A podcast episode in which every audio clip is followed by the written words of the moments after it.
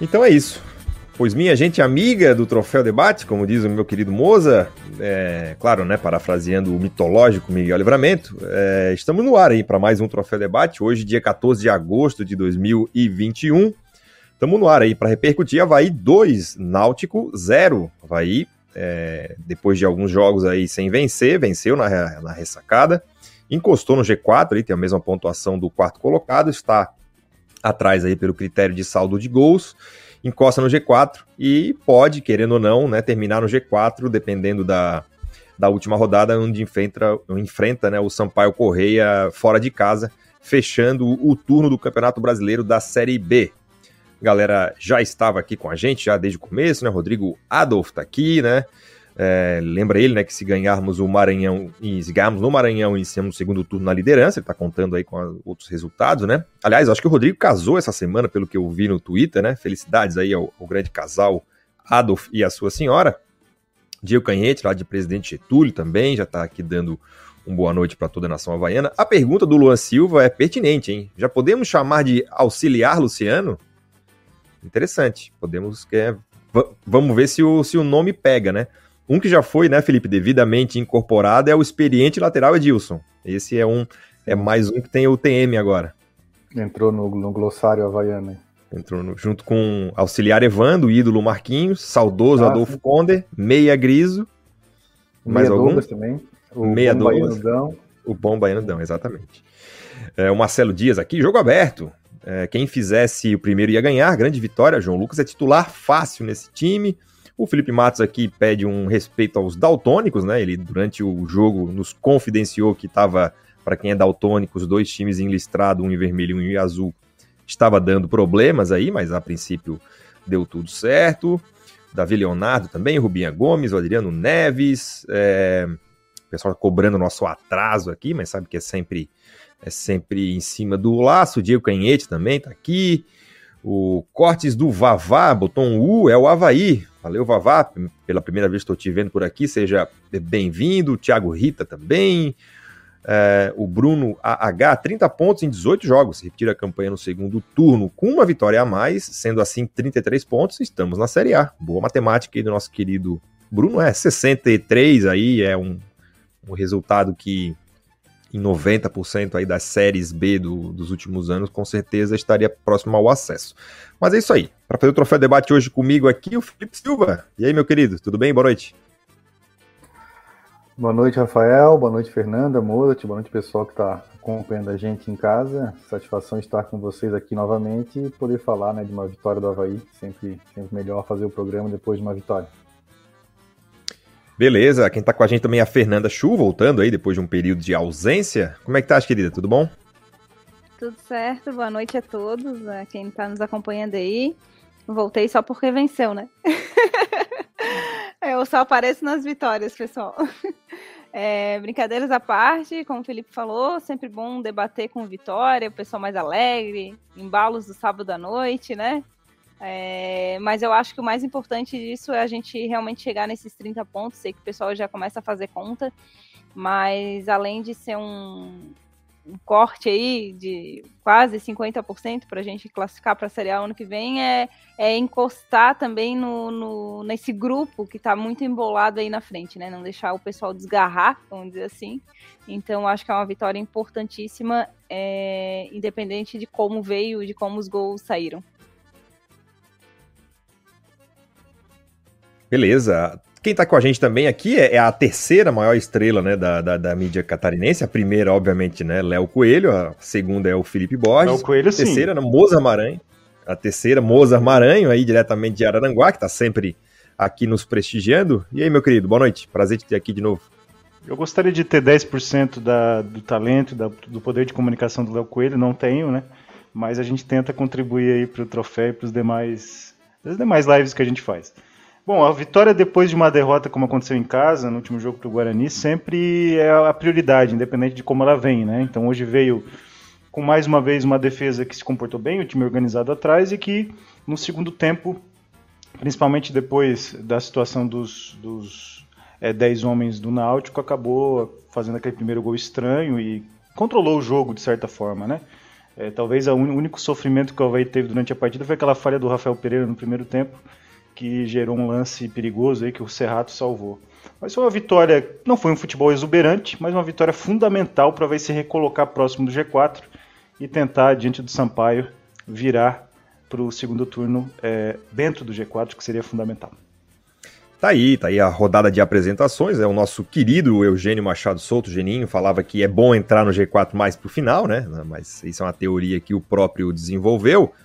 Mas então, para a gente já começar no papo, né? A, a, classificação, esse era o único jogo aí da, da noite que faltava, né? Complementa uma rodada só amanhã. O Havaí está na quinta colocação, né? O Coritiba é o primeiro com 33 pontos. O CRB tem 31, joga amanhã, se vencer, pode ser o novo líder. Goiás tem 31, Sampaio Correia fecha o G4 com 30. Aí com 30 empatados Havaí e Náutico, Havaí na quinta, o Náutico em sexto.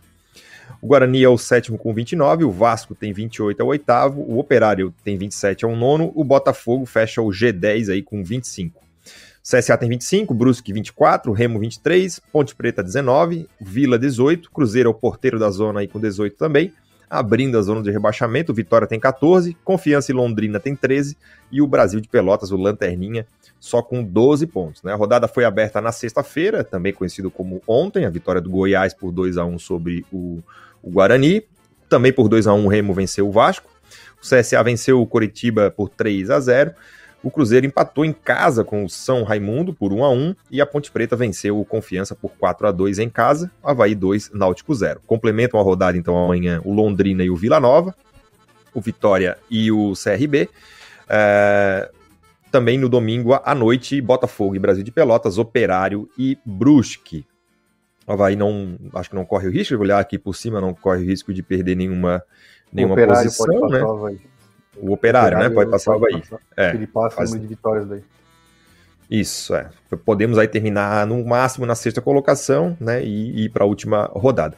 Mas, ô, ô Moza, eu queria começar contigo, né? Tu és o nosso analista técnico. Tu até falavas na semana passada, nas tuas previsões para o jogo de hoje, que dependia muito da rodada, né? Dependia muito do, de como seria o jogo do Náutico. O Náutico perdeu também na rodada. E aí, Havaí vindo de derrota, Náutico vindo de derrota, se mostrou um jogo de maior trocação, né? A gente esperava um jogo um pouco mais franco. Foi isso que aconteceu? Como é que tu avalias esse Havaí 2, Náutico 0? Foi um pouco parecido com o jogo do Náutico com o Sampaio. Assim, o primeiro tempo do Náutico foi competitivo lá contra o Sampaio, até teve mais chances do que hoje. E no segundo tempo a coisa desandou, como desandou hoje, e eu deposito essa situação de desandar muito a postura do Hélio dos Anjos, né? Ele estava num dia de geninho na beira do campo, aqueles gritos e fala alto e, e começa a pedir as coisas e tal. Eu acho um pouco desagradável, assim, para quem está assistindo o jogo, para os próprios jogadores deve ser desagradável. Então, o Hélio, é, a gente também tinha falado né, sobre a sessão do Hélio perder um pouco a mão do trabalho depois de um início muito forte. Então vira o turno é, numa situação bem complicada, né? Três derrotas, tomou quatro do confiança, perdeu para o Sampaio e agora tem essa situação é, do Havaí, né? Também perdendo mais um jogo. Então é, eu vejo o, o, time do Náutico numa situação complicada e o Havaí foi competitivo como sempre é. Não vejo o Havaí em nenhum momento com falta de competitividade desde o início da Série B. E a gente sempre falando da questão da construção de jogo, tudo que a gente já falou sempre, né? E hoje o Havaí foi para um modelo tradicional do que o Claudinei costuma fazer, né? Botou o Copete na esquerda, que depois saiu no intervalo, botou o Renato na direita. E o Renato não é um jogador muito criativo, mas é um jogador muito compromissado com o papel dele em campo. Né? O Getúlio muito brigador na frente também, com o Lourenço, com Bruno Silva e com o Serrato. Eu acredito que esse feijão com arroz do Claudinei era o suficiente para se recuperar é, nesse jogo. Né? E o Náutico vindo com pouca confiança, quando tomou o gol sente muito, porque começou a perder as partidas em sequência. Então o Havaí soube fazer o jogo competitivo e o Náutico não tem um mental hoje, depois dessas derrotas, para se recuperar de situações. Né? É, isso foi definidor para aquilo que aconteceu. Aí o Náutico tomou um gol do jeito que aconteceu também é estranho, gera uma, uma baixa autoestima, digamos assim, e, e, o Havaí se aproveitou disso. Então o Havaí fez o que tinha que fazer. Hoje não dava para cobrar do Havaí que tivesse uma atuação maravilhosa. O Havaí vinha pressionado, desfalque, sem o Rômulo como uma excelente opção. Então tudo isso mexe, né? E acredito que o Havaí fez o dever de casa como tem que fazer. Mas repito, para chegar no G4, ficar no G4, buscar uma vaga real para a Série A, vai precisar arriscar e fazer algumas coisas é, melhores ofensivamente, principalmente na construção de jogo e algumas opções que po podem ser utilizadas. Para hoje, o que o Havaí fez, na minha visão, foi o suficiente, foi fundamental e não tenho o que contestar nessa vitória importantíssima. Tá aí, tá aí a primeira participação do Moza, só para ilustrar né, o que o Moza está falando. Na 33 rodada, ao final da 33 rodada, ou seja, cinco rodadas atrás, o Náutico tinha 29 pontos. Cinco rodadas depois ele tem 30. Ele tem um empate nos últimos cinco jogos, né? São quatro derrotas em sequência, então é, é, cinco rodadas atrás a gente já dava, ó, vai subir o Náutico e mais e mais três, né? O Náutico Isso. tinha 29. É, é que a derrota do Coxa estava na conta, né? Perder pro Coxa não é um, desastre, Sim. né? Uhum. Mas a derrota pro Confiança tirou completamente a confiança, a confiança, do Náutico. E o Hélio dos Anjos, com toda a sua tranquilidade, né, Rafael? Um técnico muito tranquilo, muito sereno. Sim. Né, você percebe que diante da derrota ele passou tranquilidade para os jogadores, né? Que tomam um gol, viram barata voo, o time se desorganiza, né? E acaba gerando uma bola de neve, que vai ser difícil para o Náutico recuperar e voltar. E é verdade. antes, da, antes de, de, começar a sequência sem vitórias, o Náutico, eu acho que eram 17 jogos sem derrota, que vinha desde o estadual, inclusive. Eles perderam um jogo lá no, na semifinal do estadual, depois não perderam né, na, na, outra jogo da semi na final. E já emendaram com a Série A também, com a Série B sem derrota também. Sim, sim. Na, na 29 na 30 é, ou ia, 13 terceira rodada, eles tinham 29 pontos, com 8 vitórias e 5 empates, né? Para ter uma ideia, o Havaí na 30 na 13 terceira rodada tinha 21 e o Sampaio Corrêa tem 20. Hoje os três estão com 30. Né? Então, precisa de um fato novo aí a equipe do Náutico, vamos dizer assim, para poder sair, né? Mas, ô, minha querida Fernanda, é, o teu panorama aí desse, dessa vitória, né? O Havaí vinha de dois, é, três resultados até ruins, né? Dois empates e uma derrota para o Guarani em casa. É, primeiro gol daquele jeito que a gente viu ali, né? Uma coisa meio, meio sem noção, mas enfim, valeu pelo, pelo o resultado, né? Como é que tu avaliasse hoje a vitória? Eu acho que o Havaí fez o que tinha que fazer, ganhar. Ganhar de um Náutico que estava pior do que a gente, né? Vindo de um momento pior. É, eu até eu ouvi o Hélio falando antes do jogo, dizendo que eles vinham para cima, que eles estavam motivados, que eles tinham conversado com os jogadores, os jogadores estavam com os brios, né? é, também não estavam gostando dos resultados, de ter saído do G4. É, só que assim, a gente está falando de um Náutico que perdeu jogadores né, para a Série A, é, que vem de resultados como esse, que é uma coisa é tu perder para o coxa, outra coisa é tu perder por confiança.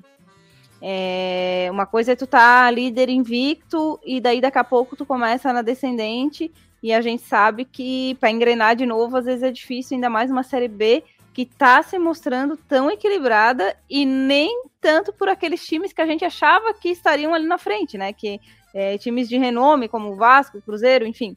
Então tá aquela confusão, tá aquele bolo e hoje não dá para caravar ninguém que vai vai estar tá ali entre os quatro, vamos dizer, tem muita gente ali ainda, tá, a gente está chegando no meio do campeonato. Então eu acho que o Havaí fez o essencial para vencer. É, falando do jogo, o primeiro tempo não foi bom, foi um primeiro tempo ruim dos dois lados. É, o, o Náutico até tentou ali no início avançar e tentar chegar assim mais afoito, né? O Havaí esperou um pouquinho, mas nenhum do, do, dos times assim conseguiu concluir jogadas, é, criar grandes chances. O Havaí, acho que no primeiro tempo não teve nenhum chute ao gol, vamos dizer assim, a, na direção do gol. É, foi então muito, muito, muito ruim, assim. E, e o segundo tempo, eu acho que estava até se desenhando para isso também. É, mas eu acho que o Copete se machucou, é, se eu não me engano, é isso, né? Ele não saiu por opção, né? Foi indisposição, segundo a, a reportagem falou aí. É, eu imagino também que o Claudinei não iria tirar o, o Copete. Ele tem feito, é botado ele é, nos 30 minutos de centroavante, né? Mas não, não tem tirado. Então eu também acho que ele deve ter pedido para sair, alguma coisa. Mas isso nos ajudou. Nos ajudou porque o Vinícius Leite estava numa noite inspirada. É, gosto muito desse jogador, mas tem uma ressalva, porque não é sempre que ele tá assim. A gente já. Outros troféus, vocês já têm falado sobre isso. Tem dias que, para ele, assim, ele é completamente apagado, né? Mas, mesmo assim, eu acho que ele merece ser titular do Havaí. E aí a gente vai entrar nessa grande briga, briga entre aspas, né? Nessas nossas discussões de que de quem que deve entrar, quem que não deve entrar. Claudinei mantém os preferidos dele, eu acho que vai ser assim até o final do campeonato. E isso, para mim, é aí que tá, mora o perigo do Havaí, né? É, porque como tá tão equilibrado, se a gente engata mais uma. Por exemplo, se a gente não vence hoje, né? Se a gente começa a empatar muito, é, o Havaí tá com uma dificuldade de fazer gol. É, a gente é, teve o jogador deles expulso e um gol contra Bisonho, que nos deu uma tranquilidade, mas eu fico imaginando, tá, e se não sai aquele gol? Eu não, não tenho certeza de que o Havaí faria o gol, porque ele vem numa, numa série de jogos, assim, sem uma criatividade, chega no último passe, o, é, o pessoal não consegue olhar para a área, é só cruzamento aleatório, não vê quem tá chegando, não, não faz uma jogada no meio. E aí a gente pode, claro, citar jogadores, mas eu acho que aí já é mais coletivo, já é uma, uma coisa do Havaí que precisa ser trabalhada. É, empatar, o, o, Xavier sempre fala, né, que a gente pode empatar é, por 0 a 0 todas as rodadas, a gente vai sair invicto e rebaixado. Então não, não adianta, né? Então, eu, eu acho que precisa sim ser trabalhado é, esse mental do Havaí ofensivamente. Eu acho que o Betão ali organizou atrás. Alemão voltou hoje para o banco, deve vir no lugar do Rafael. Rafael hoje teve uma falha ali que quase o, o Serrato ali salvou de uma pontinha ali, um desvio que, que foi essencial. Mas eu acho que estou feliz pela vitória. Acho que o Havaí tem que se manter ali brigar ali junto, mas não fico tão tranquila por, pelo esse sistema do, do, do Claudinei ter esses preferidos dele. Eu acho que o Havaí tem elenco para fazer melhor. Tá aí, rodada da Fernanda. Ô, meu querido Felipe, na semana passada o Fabrício falou, né, que devido aos maus resultados aí, era hora de o pianista ir no piano, o, o baterista ir na bateria, e foi mais ou menos o que o Claudinei falou, né? O, que o Claudinei levou a campo, né? Hoje regido pelo, pelo Luciano Gusso. É, é, o time no 4-1-4-1 de sempre, Copete pela esquerda, os dois pontinhos ali, sem grande, sem grande novidade, né? E, enfim, a vitória veio. Veio até. A sorte sorriu um pouco pro Havaí. Eu achei a expulsão um pouco exagerada, né? Eu não achei que matou assim um contra-ataque feroz, foi lá no campo de defesa, mas já erraram tanto pra gente, a gente pode é, também se dar esse luxo. Mas a vitória veio, né, Felipe? E aí, como é que tu assistisse esse Havaí Náutico? Pois é, ele manteve a mesma formação tática de, de sempre, esse 4-1-4-1, né? Uh, a mudança maior foi ele colocar né, o, o, Renato pela direita e o Copete na, na sua, na esquerda, né? Então, ganhando aí uh, mais profundidade, vamos dizer assim, com jogadores que não com o pé trocado, né? Com o pé certo, entre aspas. E jogadores uh, que fazem bem esse, esse, trabalho assim de fundo, né? De primeiro, assim, eu achei que ele iria esperar um pouco mais o Náutico, sabe? Dar a bola pro Náutico e tentar explorar, né, na, na velocidade do Renato e do, do Copete, é, os contra-ataques. Os primeiros cinco minutos foram assim. Aí, só que depois disso o jogo é, mudou bastante, né? O Havaí continuou, começou a jogar no campo do Náutico também, né?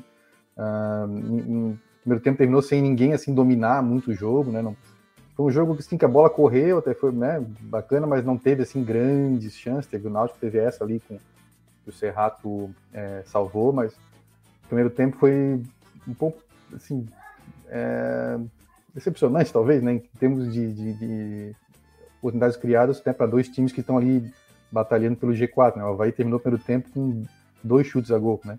mesmo tendo é, 51% de posse de bola, enfim, né? então poderia ter criado mais. E por que não criou, né? É aquela coisa, o Havaí é o 39 jogo do ano, né? O Havaí pode afirmar sem nenhum medo né, de que o Havaí ataca mal. O Havaí é um time muito bem organizado defensivamente, uma defesa muito bem organizada. Tanto que troca zagueiro, sai o Alan, sai, sai o Alemão, vem o Rafael, joga.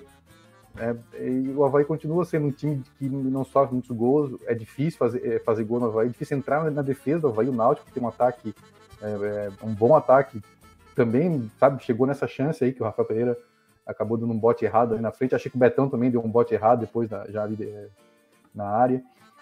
mas é difícil, eu, o Gladson não é assim, o Gladson não faz dezenas de defesa por jogo, né? É uma defesa bem sólida, vai, mas continua com esse problema ofensivo. No primeiro tempo mesmo, assim, me chamou muita atenção como, é, principalmente o Copete, completamente isolado, cara. É bola no copete e te vira, faz, faz alguma coisa aí. Então, é, é, sabe, essa, essa, falta de aproximação, alguém tem que chegar ali, né? Se o Diego Renan joga para dar mais consistência defensiva, né? O, é, o João Lucas é um jogador mais ofensivo. Ah, então, se, se não lateral, alguém tem que encostar no copete. Ou ser rato, pode ser uma vez no primeiro tempo. Aí é uma boa jogada dos dois ali. Né? Ou o próprio Getúlio se desloca um pouco. Assim, não dá para dar bola pro cara e te vira, sabe? Ainda bem que o Copete é, é, tem, é bem, é, tem bastante qualidade, conseguiu né, fazer uma jogada sozinho ali, que levou perigo também, mas enfim, acho que esse é um problema que o Havaí sabe, tá no 39 jogo do ano e vai continuar até o fim do ano. Nós vamos continuar nesse, nesse esquema, uma, defesa sólida, vamos sofrer poucos gols, mas no ataque nós vamos ter que ter paciência. Aí no segundo tempo, com essa mudança ali, né, do assim, prevista com o Copete, né, mudou um pouquinho a característica, né? Que o Vinícius aí é um, é um destro, um meia, né? Não é bem um ponta, né? Um destro jogando aberto, ele costuma trazer mais para o meio, né? E aí, e aí a, a, construção das jogadas vem mais para o meio. Mas acho que o lance, assim, né? A, concordo com a Fernanda, o jogo está se desenhando para continuar como foi o primeiro tempo, né? Aquele, é, os dois times, assim, sem criar muita coisa. Mas aí tem a expulsão aos seis minutos, e depois, logo depois, é, aos nove, a gente faz o gol. E aí, né, a história do jogo fica, né, o jogo fica a feição do Havaí. Achei também que o Havaí não, não dominou muito o jogo, assim, no 11 contra 10. O Náutico também, também chegou, teve, né, teve presença ali no campo, campo de ataque. O Claudinei manteve a, sua, a mesma formação, trocou algumas peças ali até quase o final. Aí sim, mais no final, que ele botou ali o, Jean Kleber e o Wesley, ele mudou um pouquinho, né? Foi pouco tempo, mas assim, da minha visão, mudou um pouco, né? o Jean e o Wesley jogaram mais em linha e adiantou um pouquinho o Lourenço, fez um 4-2-3-1 ali. Mas não, não mudou muito assim a forma de jogar né, do, do, do time durante todo o jogo. Valeu pela vitória, é um confronto duro, confronto direto. Acho que a gente. É, acho tem, alguma, tem muitas as críticas que a gente faz ao Havaí, principalmente essa, né, da construção ofensiva. Mas tem que entender que, assim, a Série B também, eu vejo assim, ah, mas olha lá, perdeu ponto para não sei quem. Pois é, mas assim, todo mundo tá perdendo ponto. O Curitiba tomou 3 do CSA hoje. Nós empatamos lá semana passada, um jogo ruim, que eu achei que ia ter um jogo ruim. Então, é, esse perde ganha é, é, comum na Série B. A gente, acho que mais do que ninguém, mais do que todo mundo na Série B, a gente que torce para conhece bem a Série B. Né? A Série B é esse perde ganha. E esse ano tá demais. A diferença do Curitiba, né, que é o líder, para o nono colocado é seis pontos. São duas rodadas.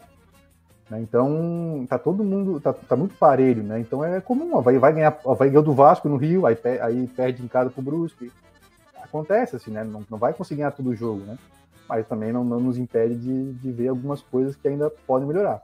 Por hoje, achei que né, é, o resultado ótimo, conseguimos passar o Náutico na frente do Náutico, né? Uh, como disse, for para chorar, que chora a mãe deles, né? Então, ah, o Náutico tá mal, assim, então vamos dar mais uma forcinha, né? Empurrar o Náutico mais um pouquinho para baixo. Uh, e acho que é nós vamos ter que nos acostumar, né?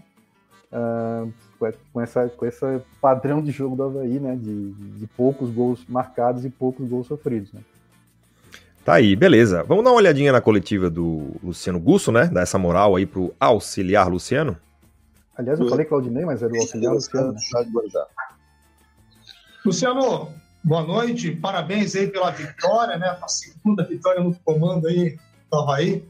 Luciano, Queria que você, claro, avaliasse a postura do time, mas principalmente quando você recebeu uma notícia no intervalo da inscrição do Copete, que é hoje é considerado um dos principais jogadores do Havaí. Como é que foi aquilo ali, a conversa, a mudança, a opção pelo Vinícius? Boa noite. É... O Copete, na verdade, ele, ele não passou bem, né? Teve um mal-estar, possivelmente oriundo aí de uma de uma gripe, né? E, e a opção, na verdade, foi com, com o Vinícius Leite, na verdade é um, é um extremo, né, que joga também de meia, e ele conseguiu fazer exatamente dentro daquilo que a gente pediu, que era jogar de fora para dentro, né? E conseguiu ali, com certeza, dar uma opção diferente, tática, durante o segundo tempo, que com certeza acrescentou, né? E fez com que a equipe pudesse É, finalizar mais, chegar mais a gol e, consequentemente, fazer um melhor segundo tempo até do que foi o primeiro.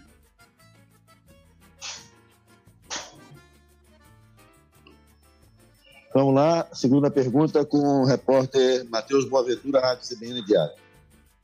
Boa noite, Luciano. E também ainda sobre a mudança de postura do Havaí do primeiro tempo para o segundo tempo. Qual foi a conversa no intervalo e até a posição do time com a alteração? Né? O Vinícius Leite entrou, mudou é, bastante o jogo, logo no começo já com uma finalização. É, o que mudou de, de um Havaí do primeiro para o segundo tempo, tendo em vista que no primeiro até nem acertou o gol adversário? Então, na questão, é, é, claro que, que a análise tem que ser feita do Havaí, sem dúvida nenhuma, né? Mas o Náutico também nos dificultou, fez uma marcação alta, né? Nos pressionando e, e isso fez com que a gente tivesse dificuldades iniciais numa construção e optamos até por um jogo inicial de um pouco mais de profundidade, né? E, e claro que criamos pouco, né? Não tivemos muitas dificuldades defensivas, mas é claro que a fase ofensiva nós tivemos um pouco de dificuldade. No segundo tempo já não. A equipe interpretou melhor o jogo, entendeu melhor como nós poderíamos chegar ao adversário, né? não somente com uma bola de profundidade, mas também com uma bola um pouco mais trabalhada, mudando às vezes de lado, iniciando de um lado, terminando do outro e a gente exerceu daí um domínio maior, consequentemente, e aí que nós, na verdade, começamos a construir de fato a nossa vitória.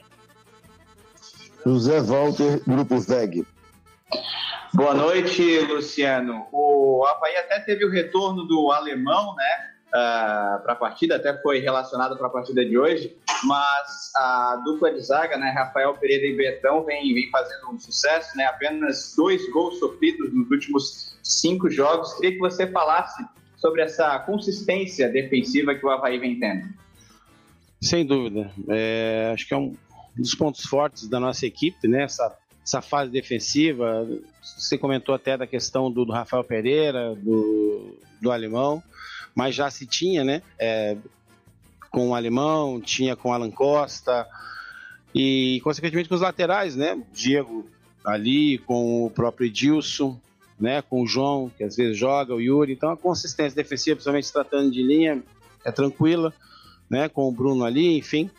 Daí entrando os demais componentes, né? Porque quando a gente analisa o setor defensivo, a gente pensa assim, é, é só a linha defensiva, não, mas é todo é, é, é, uma equipe, né, de funcionamento. Nossa fase defensiva ela inicia já com, com o primeiro atacante, né? Você vê, por exemplo, um Getúlio brigando por todas as bolas, dividindo, dificultando uma uma iniciação do adversário.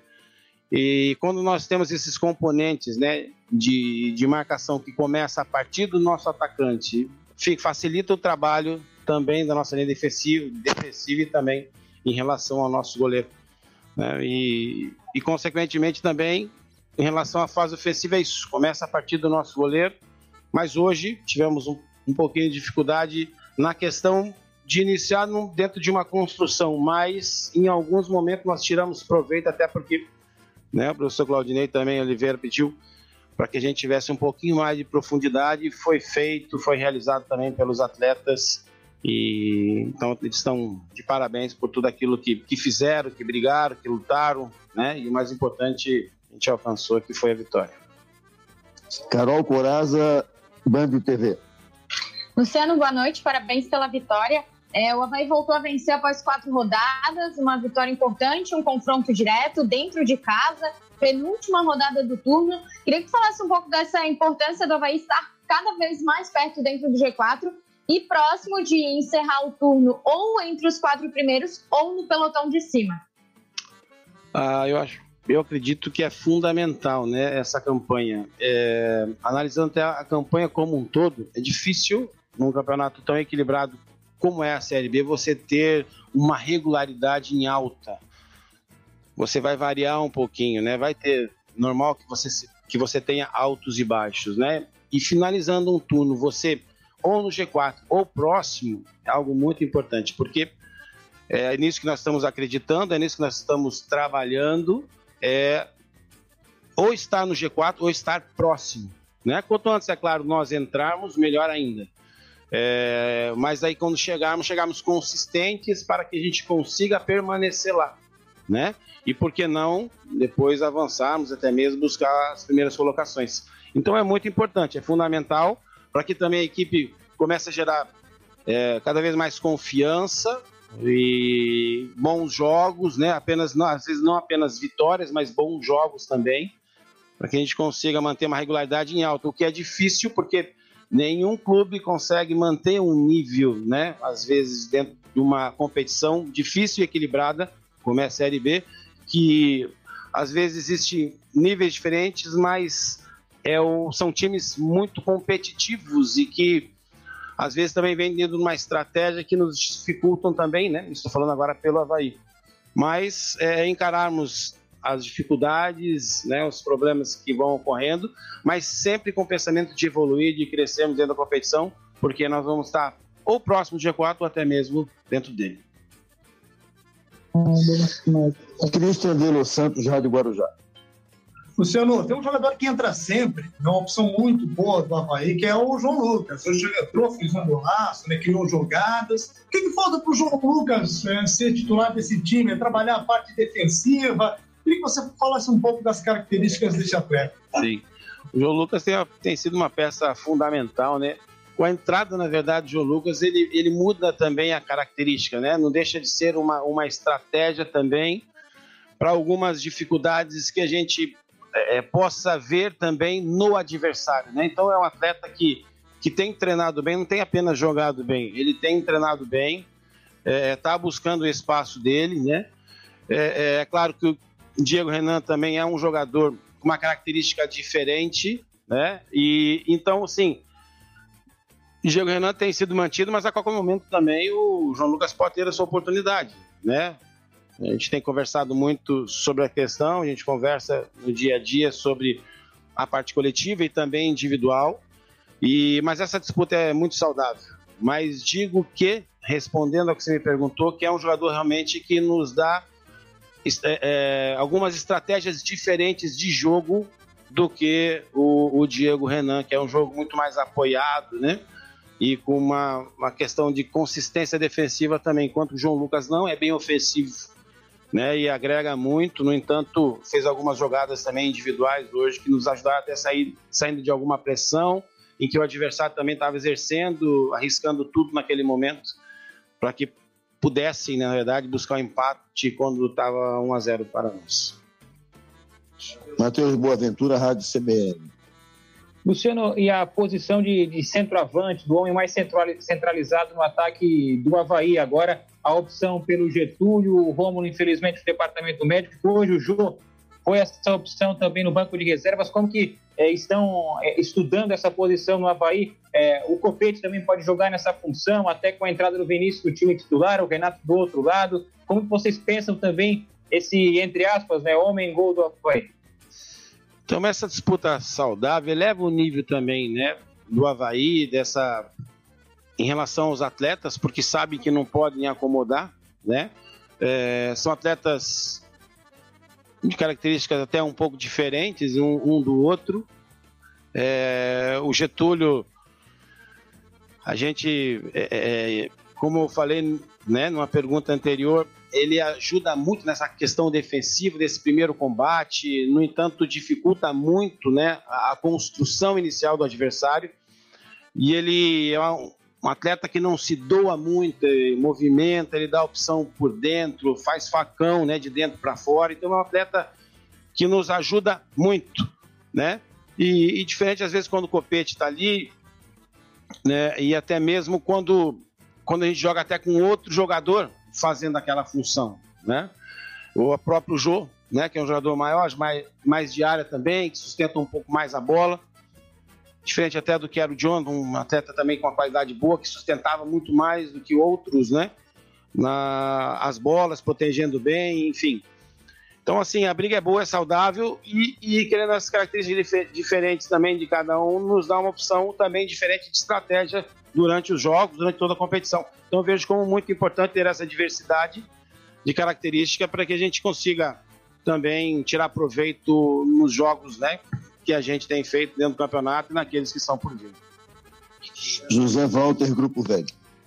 Ô, Luciano, ainda falando sobre o Vinícius Leite, é, ele teve um mau momento, né? Até por isso acabou indo para o banco de reservas. Mas, assim como em outras oportunidades, ele entrou muito bem no segundo tempo. Queria que você falasse se considera que ele é um atleta que serve mais para entrar no decorrer da partida do que começar como titular. É...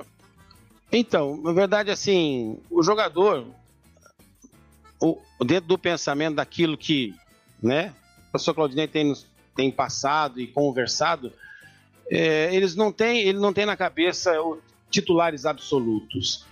Aquilo é um momento, às vezes também o jogador está desgastado, ele tira para poder poupar um pouco mais, também dentro de uma conversa com a fisiologia.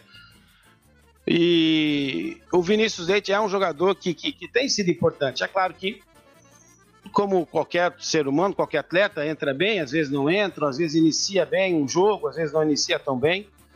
E, e é claro que a gente tem analisado tudo isso, o professor também tem analisado a questão da regularidade. Né? O que a gente, na verdade, tem buscado é essa regularidade. O Vinícius Leite é um jogador que tem entrado bem. Às vezes ele inicia também, quando ele começa o jogo, inicia bem também, às vezes nem tanto, e daí acaba saindo durante o jogo.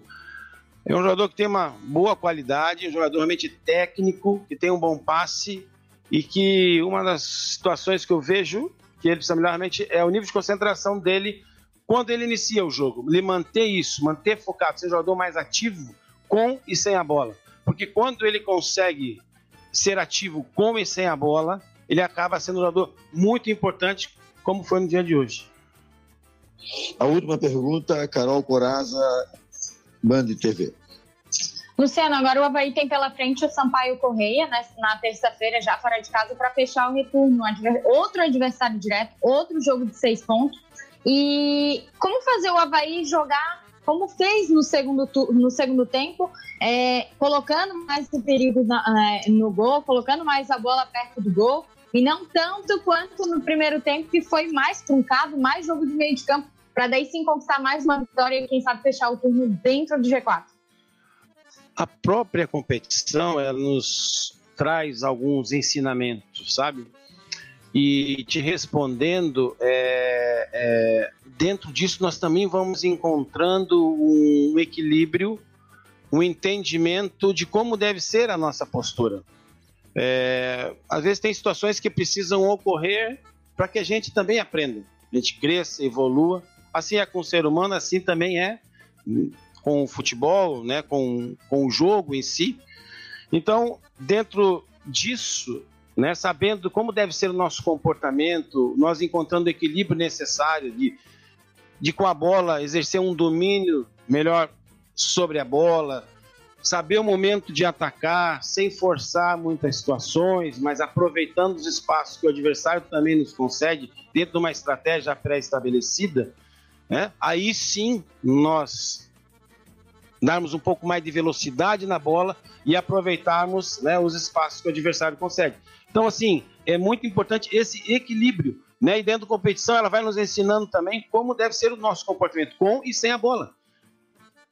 Então, eu acredito muito nisso e, e, sem dúvida nenhuma, a equipe também vem amadurecendo quanto a isso. Às vezes, você adquirir uma vantagem, saber jogar com essa vantagem, né? não perder o controle do jogo. É, e mesmo que se sair perdendo, não se desequilibrar, mas buscar o resultado com tranquilidade, com o mental sempre forte, para que a gente consiga assim envolver o adversário e, e acontecerem as vitórias. E essa postura independe dela ser dentro ou fora de casa, ela precisa ser a mesma. E esse equilíbrio, eu acredito que esse amadurecimento a equipe também vem conseguindo ao, ao longo da competição.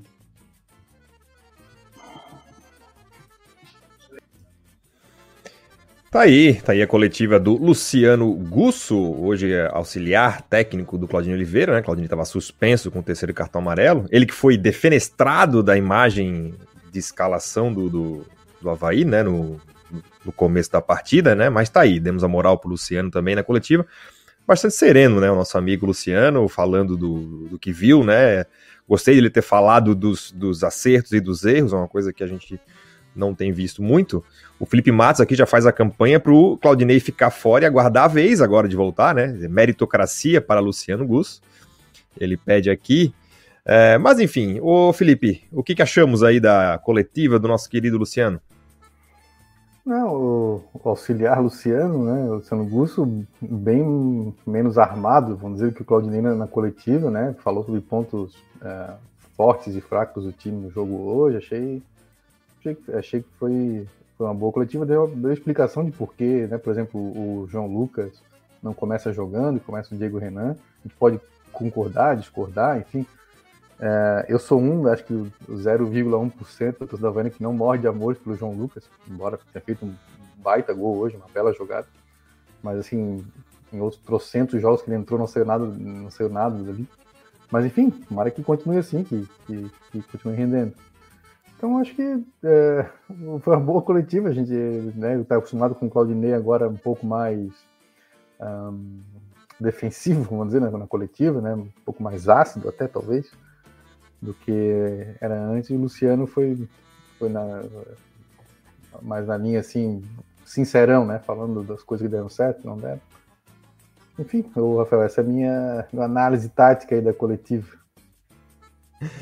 Tá aí, né? Sem muito o que falar, obviamente ele tá numa posição até que é mais confortável do que o Claudinei, né? Já que ele tá, tá, tá dando a sua prim... é, tá dando a sua primeira coletiva, as perguntas foram até mais brandas nesse sentido, ninguém cobrou uma definição dele, né?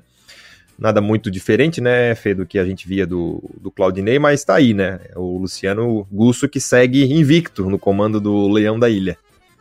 É, o que também ajuda é a vitória, né? Dele dar uma coletiva mais branda. A gente já viu o Claudinei mais brando nas vitórias, né? Mais arisco quando tem uma derrota, uma, é, um empate, ou quando alguém questiona alguma escolha dele. Então aí ele fica um pouco mais, mais arisco, assim. Mas gostei por, por ele explicar os pontos, é, quando fala de jogador, porque esse não aquele. Não concordo com a questão do João Lucas, né? Já que está em, em alta esse assunto, né? É um dos atletas que muitos querem que seja titular.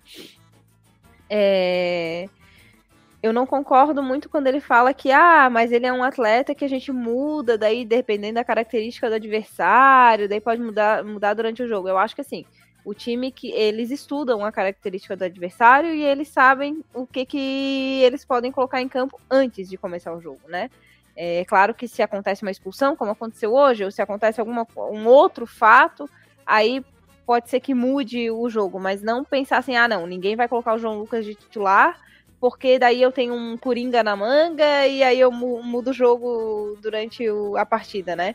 Não, Fê, e, e, se, e se a, a, a, vontade é mudar, né? Só desculpa te interromper, mas eu acho que eu é vou porque... complementar o que tu estás falando. Se, se a, a, vontade é mudar, então eles estudam todos os adversários iguais, né? Porque eles sempre entram na mesma posição, então ele sempre entra fazendo o mesmo efeito todo jogo, né? Isso que eu queria dizer. Isso. É, não, é isso.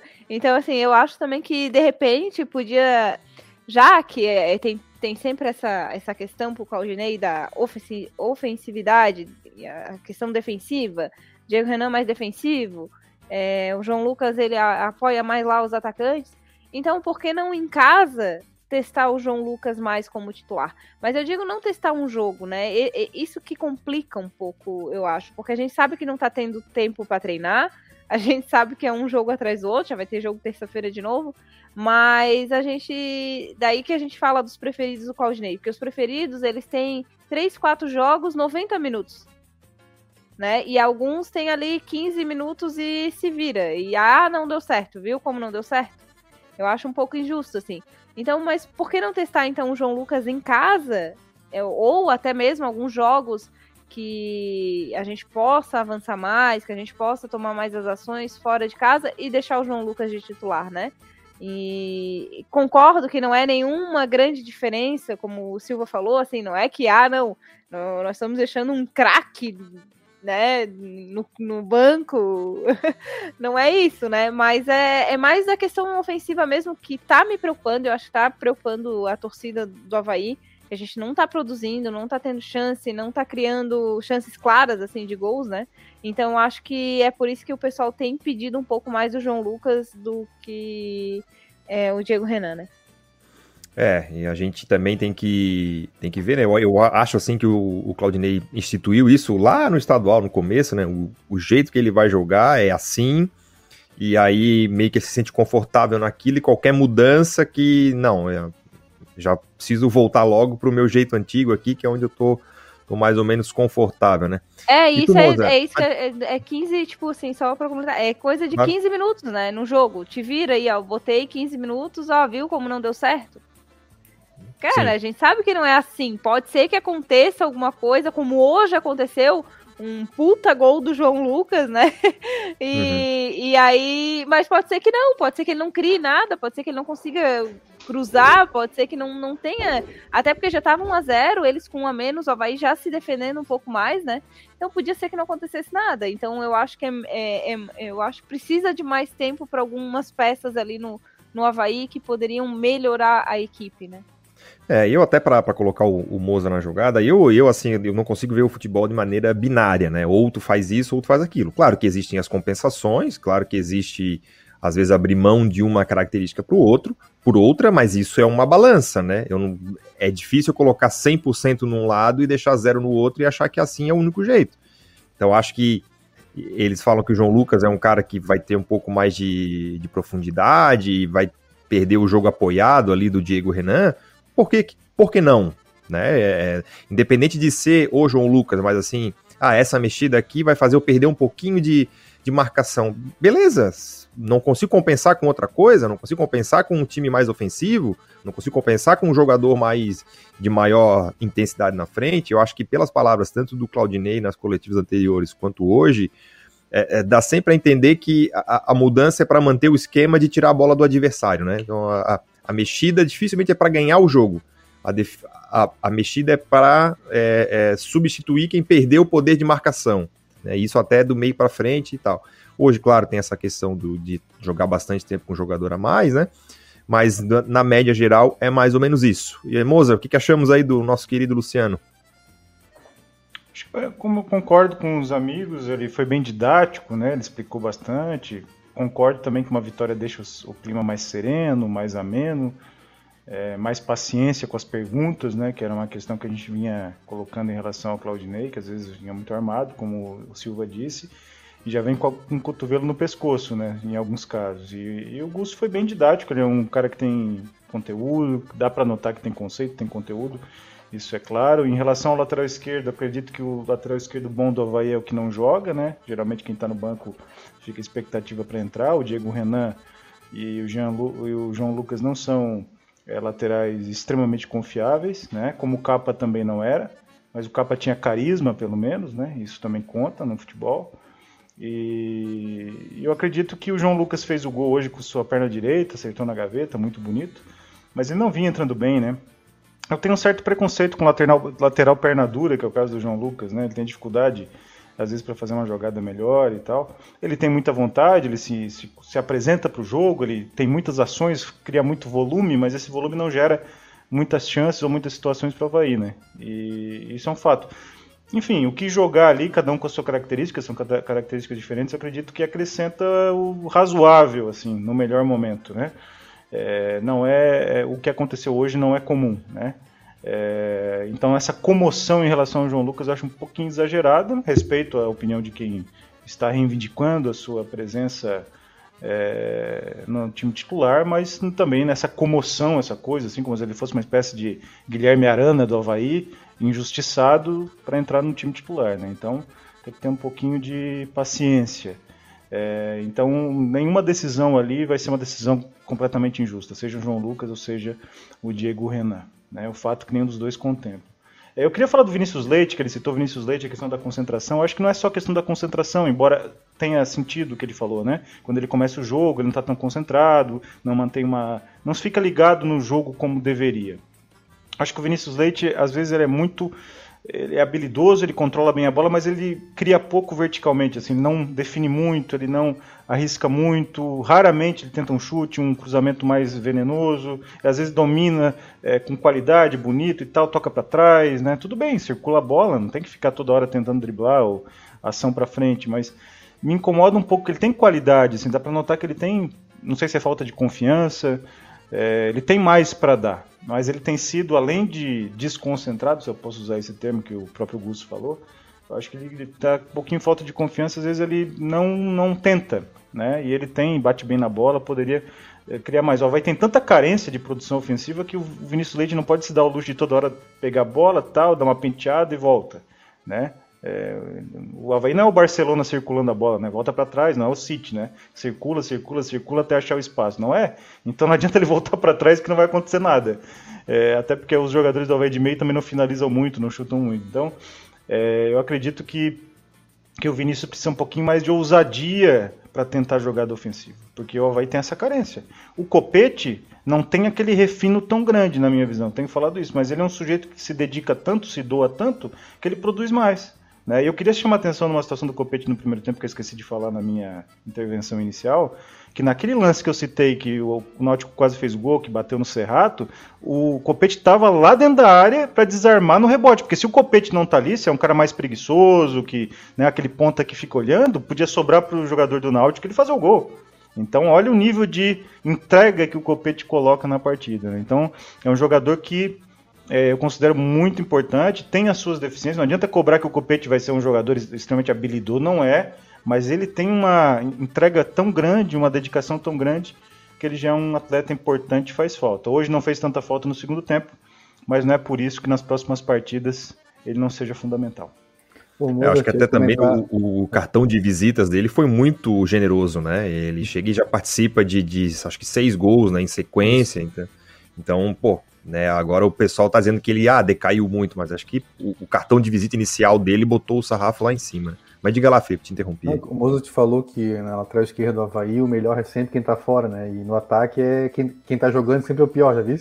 Joga o Getúlio o Getúlio não presta. Aí jogava o Jonathan, o Jonathan não prestava. Aí vai entrar o, sei lá, o Jô, aí o Jô não presta.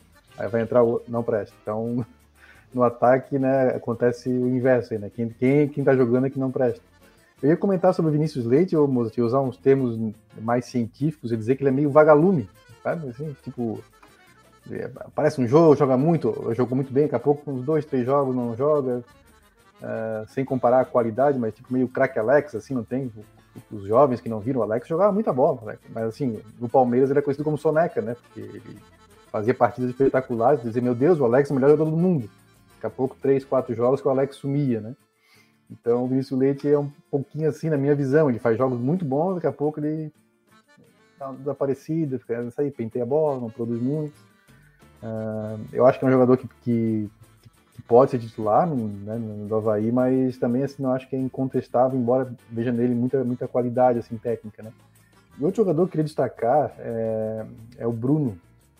Eu, na minha última participação aqui, eu falei né, que o Havaí sentia muita falta do Bruno principalmente na saída de bolas. E assim, a gente só, só tava vendo jogo pela televisão, também não sou assim, o maior expert em, em tática, mas assim, alguma, depois de tanto ver futebol, alguma coisa a gente consegue pescar, né? Você, o dia que o Bruno não jogar, que vai acontecer em breve, porque ele vai tomar três cartões aí em breve, né?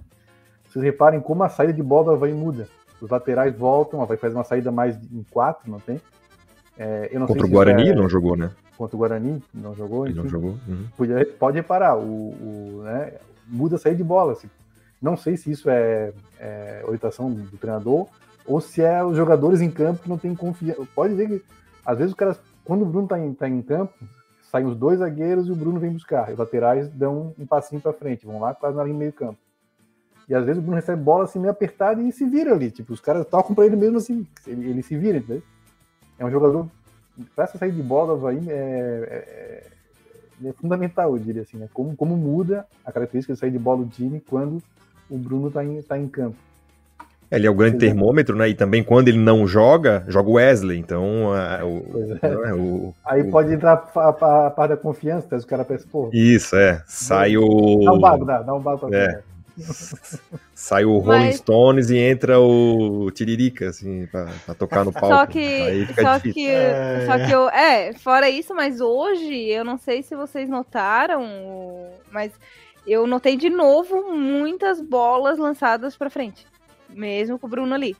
Com o Gladson, Achei que, principalmente. Uhum, Gladson, Betão, de novo, exagerando demais nesses lançamentos, assim, e mesmo no segundo tempo, quando a gente tava com uma mais né? Que seria mais fácil sair jogando ali de trás, né?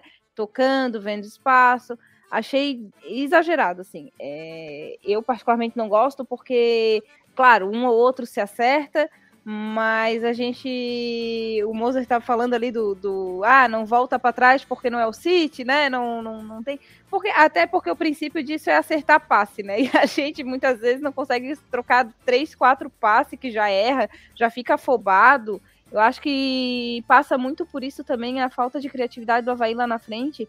Parece que estão querendo sempre se livrar da bola, né?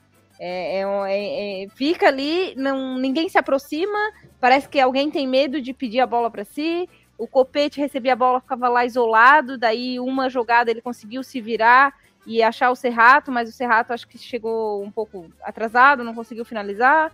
Então é, é meio assim é, as jogadas do Havaí, né? Não tem uma triangulação, não tem quem chame essa responsabilidade mesmo. É, fora o Bruno, né? Que tenta é, dar esses passes e sair jogando, né? Parece que é, é, todo mundo querendo sumir ou se livrar da bola o, o mais rápido possível.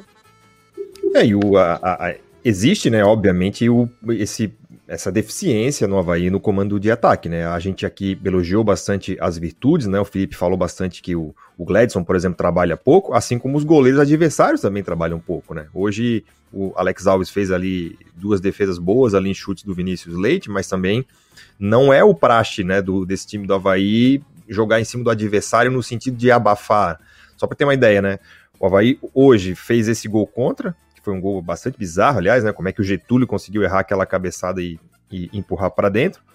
Mas não havia feito gol contra o Guarani, não havia feito gol contra o CSA, não havia feito gol contra o Vitória, fez um gol contra o Remo na vitória por 1 a 0 de pênalti um gol na vitória contra o Brasil de Pelotas naquele chute do, do Júnior Dutra, que bate no zagueiro e cobre o goleiro, e um gol contra o Operária, contra o Operário, naquele tiro de meta que o goleiro chuta no pé do zagueiro.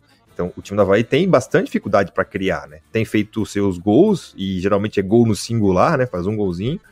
Né? Então, isso de fato tem que melhorar. E eu acho que passa um pouco, né, Moza, do que pelo que a Fernanda falou, às vezes tenta, tem, tem, tem jogo que cruza mais, tem jogo que lança mais, tem jogo que tenta chegar mais pelo meio, porque não me parece ter uma característica definida de como esse time vai construir as suas jogadas, né?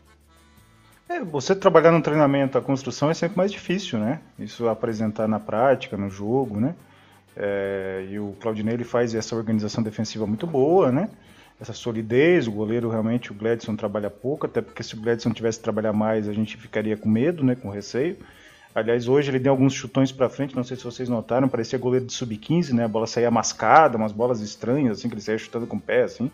Não entendi aquilo ali, podia ter dado um problema se um jogador do Náutico domina de frente, né? E vai em progressão. E o Náutico tinha um, tinha um Jean Carlos, que é um baita jogador, né? Embora não tenha feito uma grande partida, bateu uma falta também estilo sub-15, mal chegou na barreira. Então, é, o Gladson é um goleiro que não dá para confiar 100%. Assim, eu, eu, vejo assim, eu respeito o profissionalismo, a dedicação, a liderança que ele tem, a história que ele já tem no Havaí, mas é, é bom que o Havaí não precise que ele trabalhe muito, não. É, em relação a uma situação que até vocês falaram sobre o Bruno Silva, é, o Bruno Silva é um jogador recuperado, né? A gente sempre fala isso, do ano passado para cá. Foi um mérito da comissão técnica do Havaí, a atual comissão, que recuperou um jogador fundamental para dar esse, esse, essa tranquilidade defensiva, esse pilar sem a bola, com a bola. Tem liderança, tem capacidade de posicionamento, ele tem muita experiência também, está bem fisicamente. Né? Até a gente brinca, né? O Canhete perguntou do triunvirato, né, Rafael? Que a gente sempre fala, né? Aquele triunvirato da estético, né? De alguns jogadores fora de forma, que é o abdômen alto, a papada, bunda grande que é uma situação que às vezes acomete alguns jogadores do Havaí. Né? E felizmente o, o, Bruno Silva foi recuperado dessa situação. Né? Essa semana você também me mandou um print, se você puder comentar, até ia perguntar para você. Você mandou um print de uma barca de sushi, né, de um jogador do Havaí, que está afastado. Eu queria que você falasse um pouco das características nutricionais dessa barca e o que elas podem gerar esteticamente para um jogador de futebol.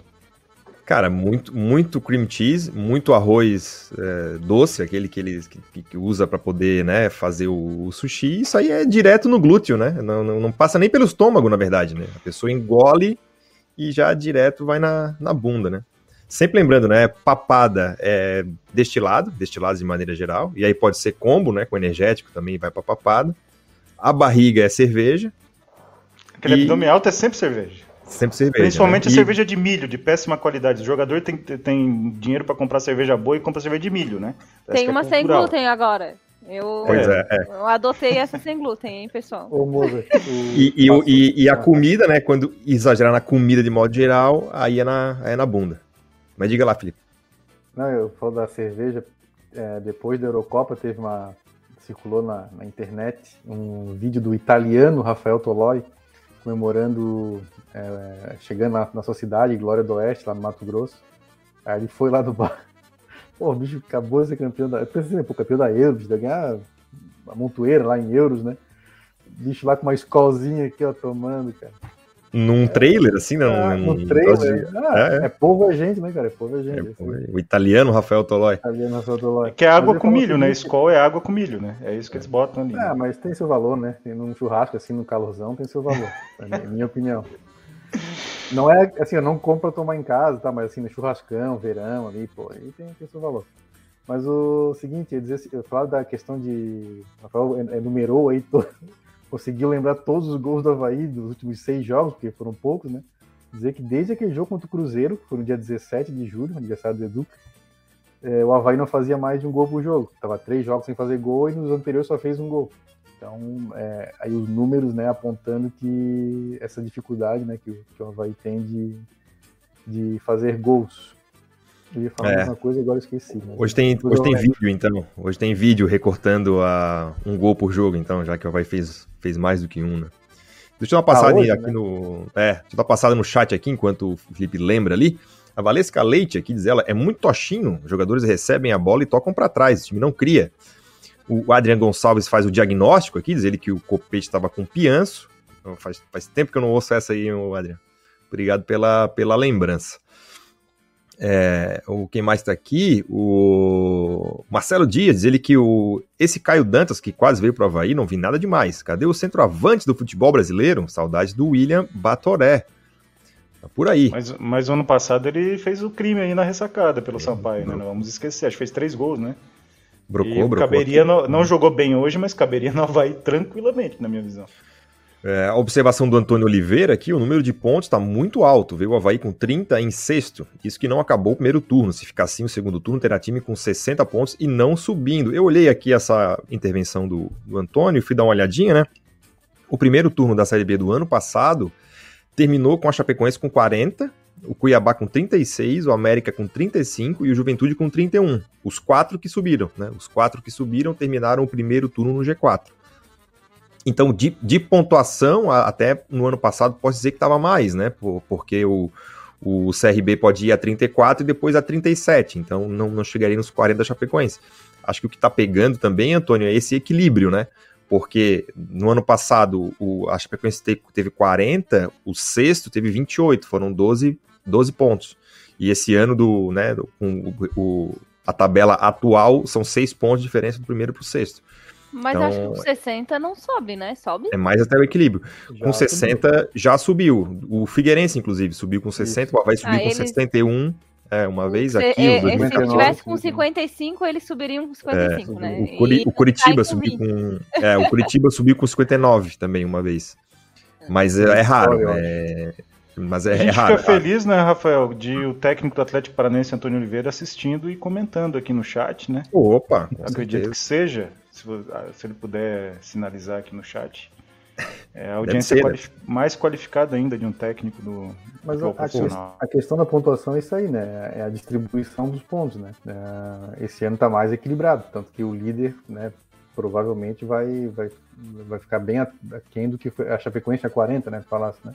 Uhum. Então, é, no máximo dos máximos, o CRB chega a 37, mas talvez nem chegue. Então tá mais achatada a classificação, né? Essa é a questão, né? Não, não é nem tá mais É, por fácil, exemplo, mais difícil, enfim. E, é, assim, ó, a- no ano passado, né, ter- terminou então na 38ª rodada a Chapecoense com 73, junto com o América. O Juventude e o Cuiabá subiram com 61 no ano passado. Então, É uma pontuação é, baixa para acesso. pontuação que é baixa para acesso. Só né, que 61. os, outros, os dois primeiros dispararam e dali para baixo foi meio achatado, tá todo mundo É, aí, O Havaí- dali do, do terceiro até o Havaí, que foi o nono, foram seis pontos. Sim, o Havaí chegou na última rodada brigando pelo acesso, com chances reais de acesso. e Isso. acabou em nono. Então, quer dizer, tá tudo achatado ali. Né? É, esse é, ano o, o, o, bolo é maior, né? De, pelo menos tá se desenhando aí por enquanto. A gente teve né? um ano, foi 2012, que o São Caetano não subiu com 70 pontos, se eu não estou enganado. Joinville também? Não, Joinville. Aí o Joinville, não. então. É, o São Caetano, o São Caetano subiu, com 70. 70 é. Não, não subiu, foi em quinto. Aí o sexto, que era o Joinville, ficou com 58, uma coisa assim. Tipo, tinha, um, tinha um abismo de diferença. Os cinco primeiros dispararam, né? E, e depois vinha uma galera ali. Então, assim, é mais fácil, mais difícil? Não sei, era mais desequilibrado. Né? Tinha cinco times muito acima dos outros. Esse ano está bastante equilibrado. Me parece até que é mais, mais difícil, talvez, porque tem mais, né, no, né, Eu acho tem mais que gente esse... disputando, mas enfim. Eu acho é que esse equilíbrio se dá, se dá também é, pelas cotas, né?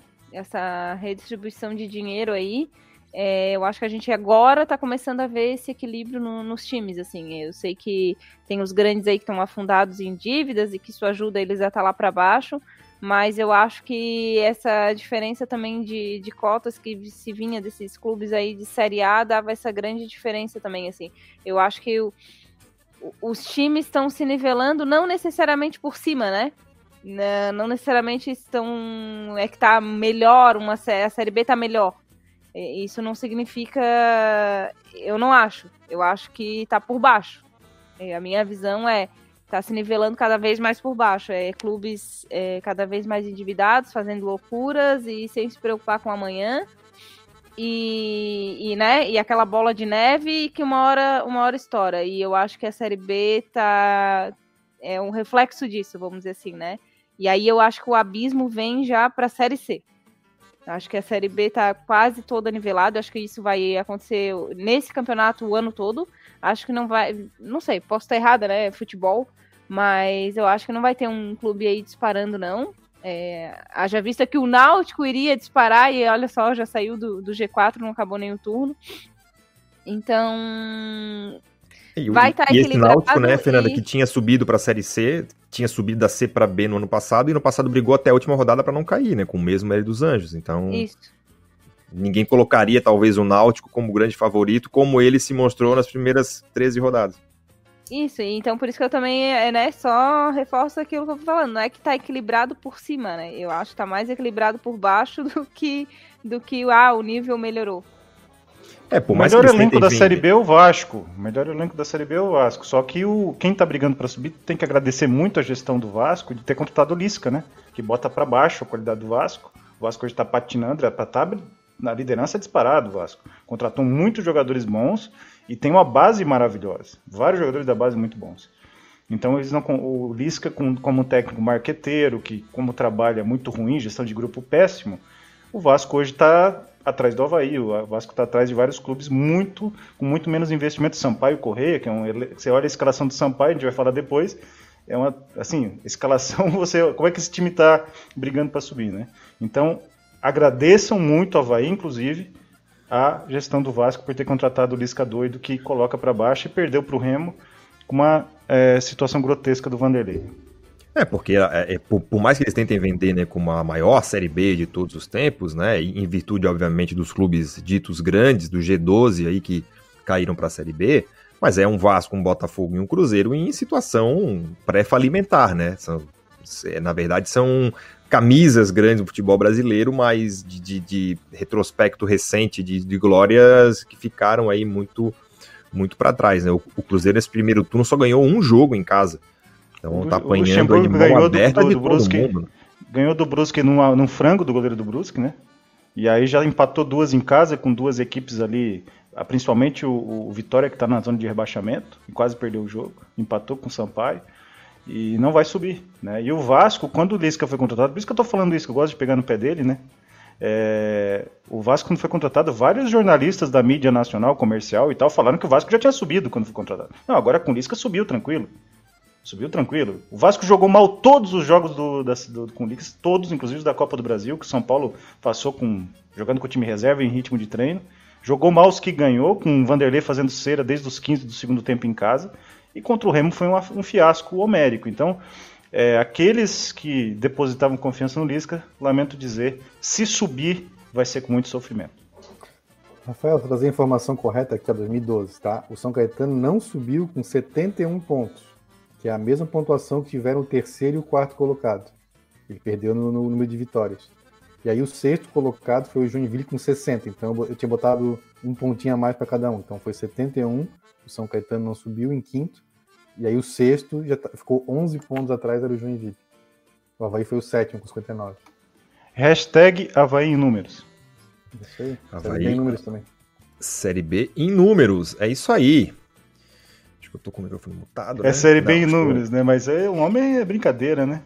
É uma máquina, rapaz. O Felipe é bom. Esse cara é bom. Esse cara é muito bom, como diz o o Chico Barney. É, quem mais tá aqui? O Mário de Oliveira, lá de Laguna, dos Havaianos de Laguna. Um grande abraço, né? Sempre ligadinhos aí na, na gente, a turma lá da Laguna. O João Antônio Schweitzer meteu um os aqui. Será que é em, em referência Lutador ao jiu-jitsu. É, Jiu-jitsu.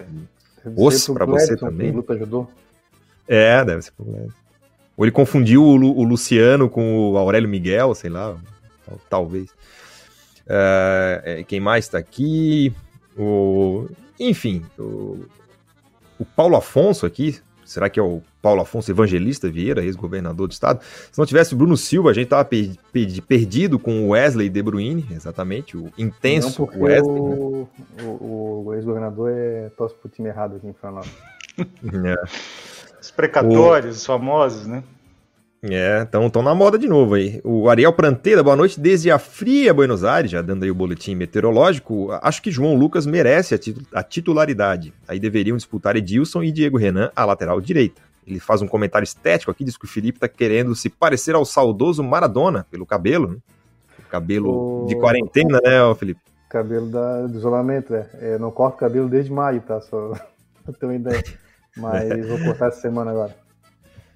Então é isso, vamos passar para o próximo jogo então, né? Joga Havaí e Náutico, Havaí e Sampaio Corrêa na próxima rodada. Vou aproveitar que a audiência está grande aqui para falar o seguinte: na quarta-feira nós tivemos a reunião do Conselho Deliberativo, né? Onde foi aprovado aí o texto base da reforma do Estatuto. Ficou um texto bastante legal aí, já já os sócios vão ter acesso a essa minuta, porque ela vai ser aprovada, né? Vai ter os seus capítulos aí aprovados em Assembleia Geral, que é a Assembleia Geral dos sócios, né? Todo sócio é, do Havaí pode participar da Assembleia Geral, dar suas opiniões, votar os artigos que quer botar, tirar, enfim. Então, já desde de já, né, deixo o meu recado aqui aos sócios que participem desse momento, que é um momento muito importante. O estatuto atual do clube ele já é bastante moderno em relação ao- aos clubes do Brasil, né? O Havaí é um dos poucos clubes do Brasil onde basta ser sócio com mais de 16 anos e um ano de associação para votar direto para presidente. Isso é raro entre clubes de futebol. Para ter uma ideia, o, o antigo Figueirense aqui, né? Se ainda existe, né? Não sei como é que é, mas é, tu tem que ser, tu acho que sócio por oito anos, e aí tu vota no conselho e o conselho elege o presidente. né? Então é uma votação indireta. O Havaí tem a votação direta, e a- alguns pontos aí do estatuto são importantes para o Havaí crescer, né? Ele ficou ainda mais moderno, acho que o pessoal vai, vai gostar. Então, né, quem for sócio do Havaí, na hora que aparecer aí o edital de convocação para a Assembleia Geral, compareça. Compareça e dê a sua, a sua palavra para fazer um Havaí mais, mais forte. É, o Havaí então enfrenta o Sampaio Correia, finalizando aí a, a 19 rodada, né, ter- terminando o primeiro turno. A rodada começa na terça-feira com Confiança e Remo, Náutico e Cruzeiro, Havaí, Sampaio Correia, né? Sampaio e Havaí, que é lá no Maranhão, terra da Alcione. É, na terça também tem Curitiba e Ponte Preta. Na quarta-feira, Guarani e Botafogo. Também na quarta, Vila Nova e Vitória, CRB e Operário, Vasco e Londrina. Fechando aí a rodada na quinta-feira, Brusque e Goiás, Brasil de Pelotas e CSA.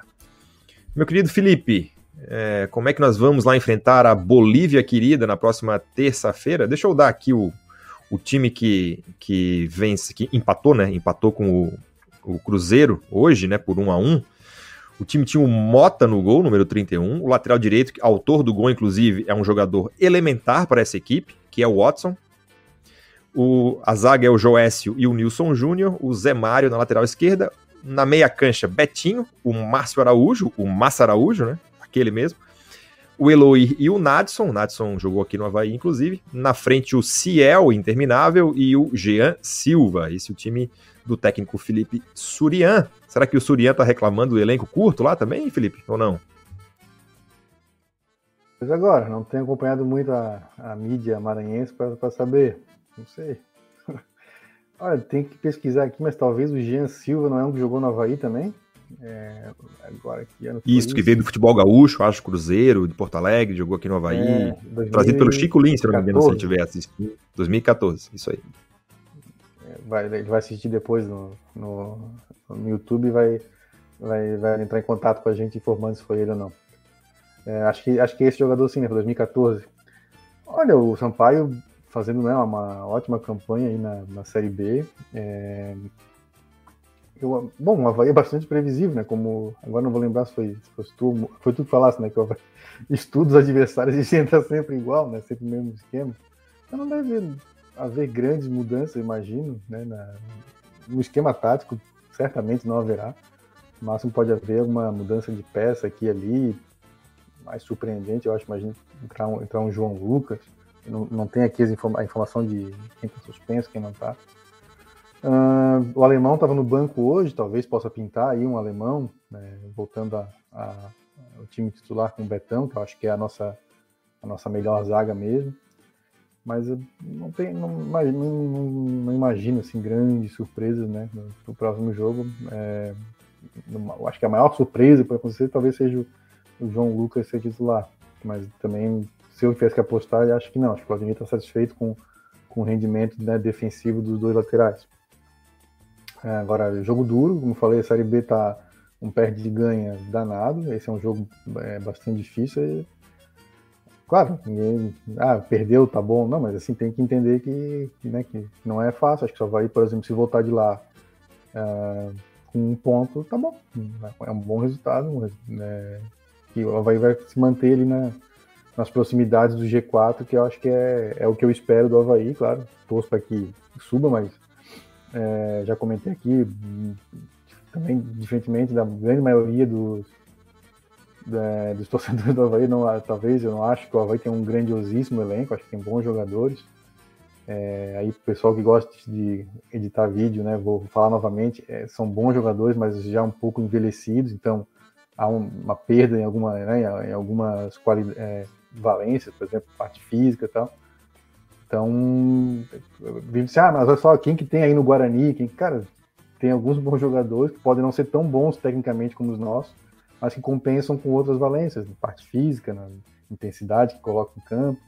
Né? Então, como eu disse, acho que é um jogo bastante complicado e espero que o Havaí vença, mas também se, se voltar com um pontinho, eu não acharei ruim. Né? Eu entendo né, o campeonato de pontos corridos como uma maratona. Né? A gente tem que chegar lá no final, né? como diria Geninho, né? a hora de entrar no G4 é lá no final, mas enfim, é, eu vejo assim, né? Não, não cobro que o Havaí vença todo o jogo. Acho que esse é um jogo que, se voltarmos com, com um pontinho, para mim, está bom. É, é uma maratona, não precisa ser o Eliud Kipchoge, né? Que, que dispara na frente e chega sorridente na linha de chegada, mas também não queremos fazer igual o nosso maratonista brasileiro aqui, que no quilômetro 25 deu uma falecida ali, coisinha rápida, tentou voltar e não deu certo, né? O importante é cruzar a linha de chegada entre os quatro primeiros. Ô, Fernanda, é, recebendo elogios aqui do Adriano Neves, né? É, é, se tu fosse a Claudineia né, para terça-feira, voltarias com o alemão na zaga? E mais alguma outra mudança aí para enfrentar o Sampaio Correia e chegar no G4? Eu voltaria com o alemão, sim. Acho que passa um pouco mais de segurança. Não sei se talvez porque por causa do Betão ali, dessa dupla, que tem um, um, um certo entrosamento maior. É, voltaria sim, se ele tiver com condições totais de jogo, né? Não para os 15 minutos do segundo tempo trocar porque não está preparado. Então aí deixa o, o Rafael. É, eu iria de João Lucas iria arriscar, né? Não é, eu sei que não é grandes, como a gente já comentou aqui, eu sei que não é grandes diferenças, mas arriscaria, arriscaria algo, algo novo. E iria também de Vinícius Leite de titular. É, não sei se isso vai acontecer, porque a gente já conhece o Claudinei. É, um ponto lá é, seria realmente valioso, porque está bem equilibrado.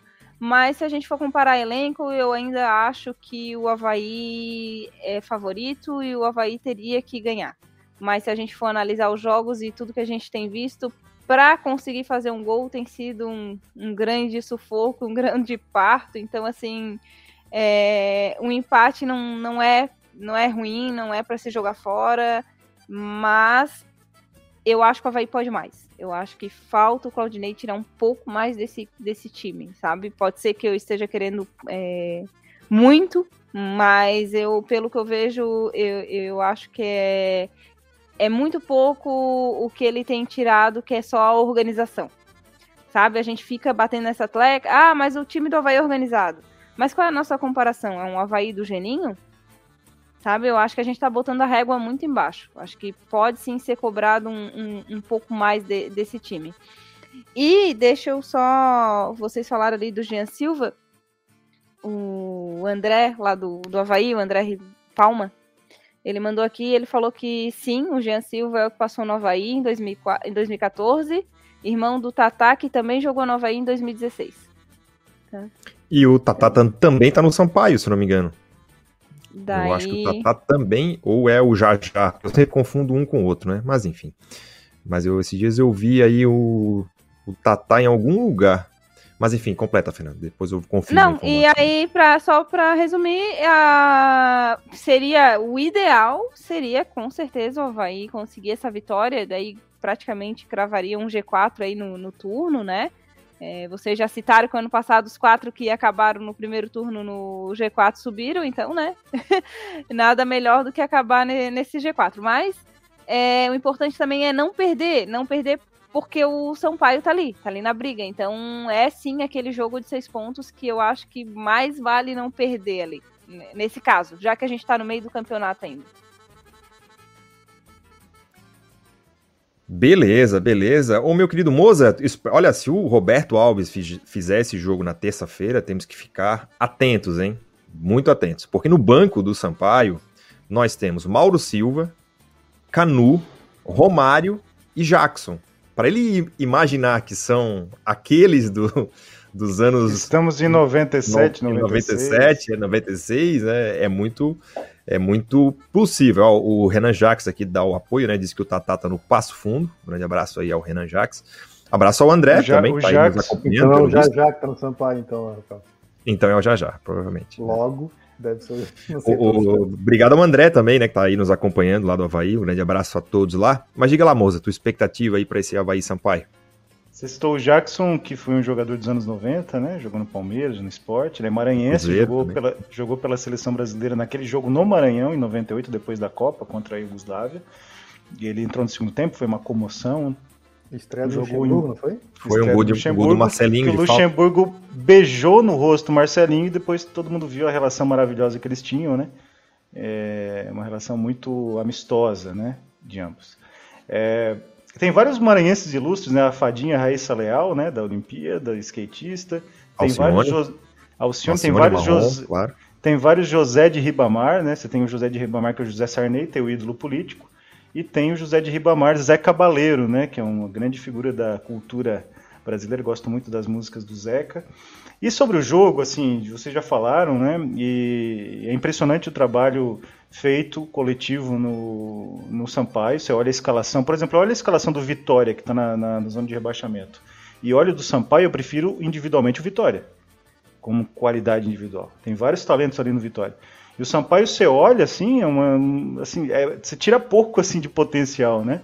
E o Havaí vai ter que cuidar, né? Vocês falaram do Jean Silva, tem o Pimentinha que vem entrando no segundo tempo e faz uma fumaça sempre, mesmo já sendo um jogador mais veterano. E o Havaí tem essas deficiências na lateral e precisa cuidar. Se o Pimenta entrar com fumaça no segundo tempo, pode, pode criar bastante dificuldade para o Havaí. Então, é um time bem treinado, que está com confiança, que fez um jogo difícil com o Cruzeiro é, no Independência, né? Que fez uma vitória contra o Náutico, que está num momento muito bom. Então, é um jogo que o empate não é ruim, vitória seria extraordinário, mas é um jogo que me preocupa as laterais do Havaí em relação a alguns jogadores do Sampaio que podem é, fazer uma fumaça legal. E o Pimenta, se não tiver com lesão ou com cartão, não tenho essa informação agora, é um atleta que é, fazer bastante coisa, canhotinho, leva para o fundo, cava um pênalti ao estilo Wagner Diniz, né, que era do Vasco, sempre cavava um pênalti de São Dobra o joelhinho e dobra o joelhinho e cai, então não tem VAR na Série B. Então todos esses detalhes fazem diferença, né? E o Havaí tem que estar preparado para enfrentar numa cancha difícil, num time bem treinado, essas situações que podem acontecer, né? Tem acho que não vai ter muita mudança no time, alguma mudança por lesão, não sei a questão do Copete, como é que ele, se ele vai estar apto para o próximo jogo, mas é, acredito que não vai ter muita mudança e o Havaí vai ter que cuidar bastante é, desses, dessas armas ofensivas que tem a equipe do Sampaio na simpática São Luís, né? Que eu não conheço, mas gostaria de conhecer.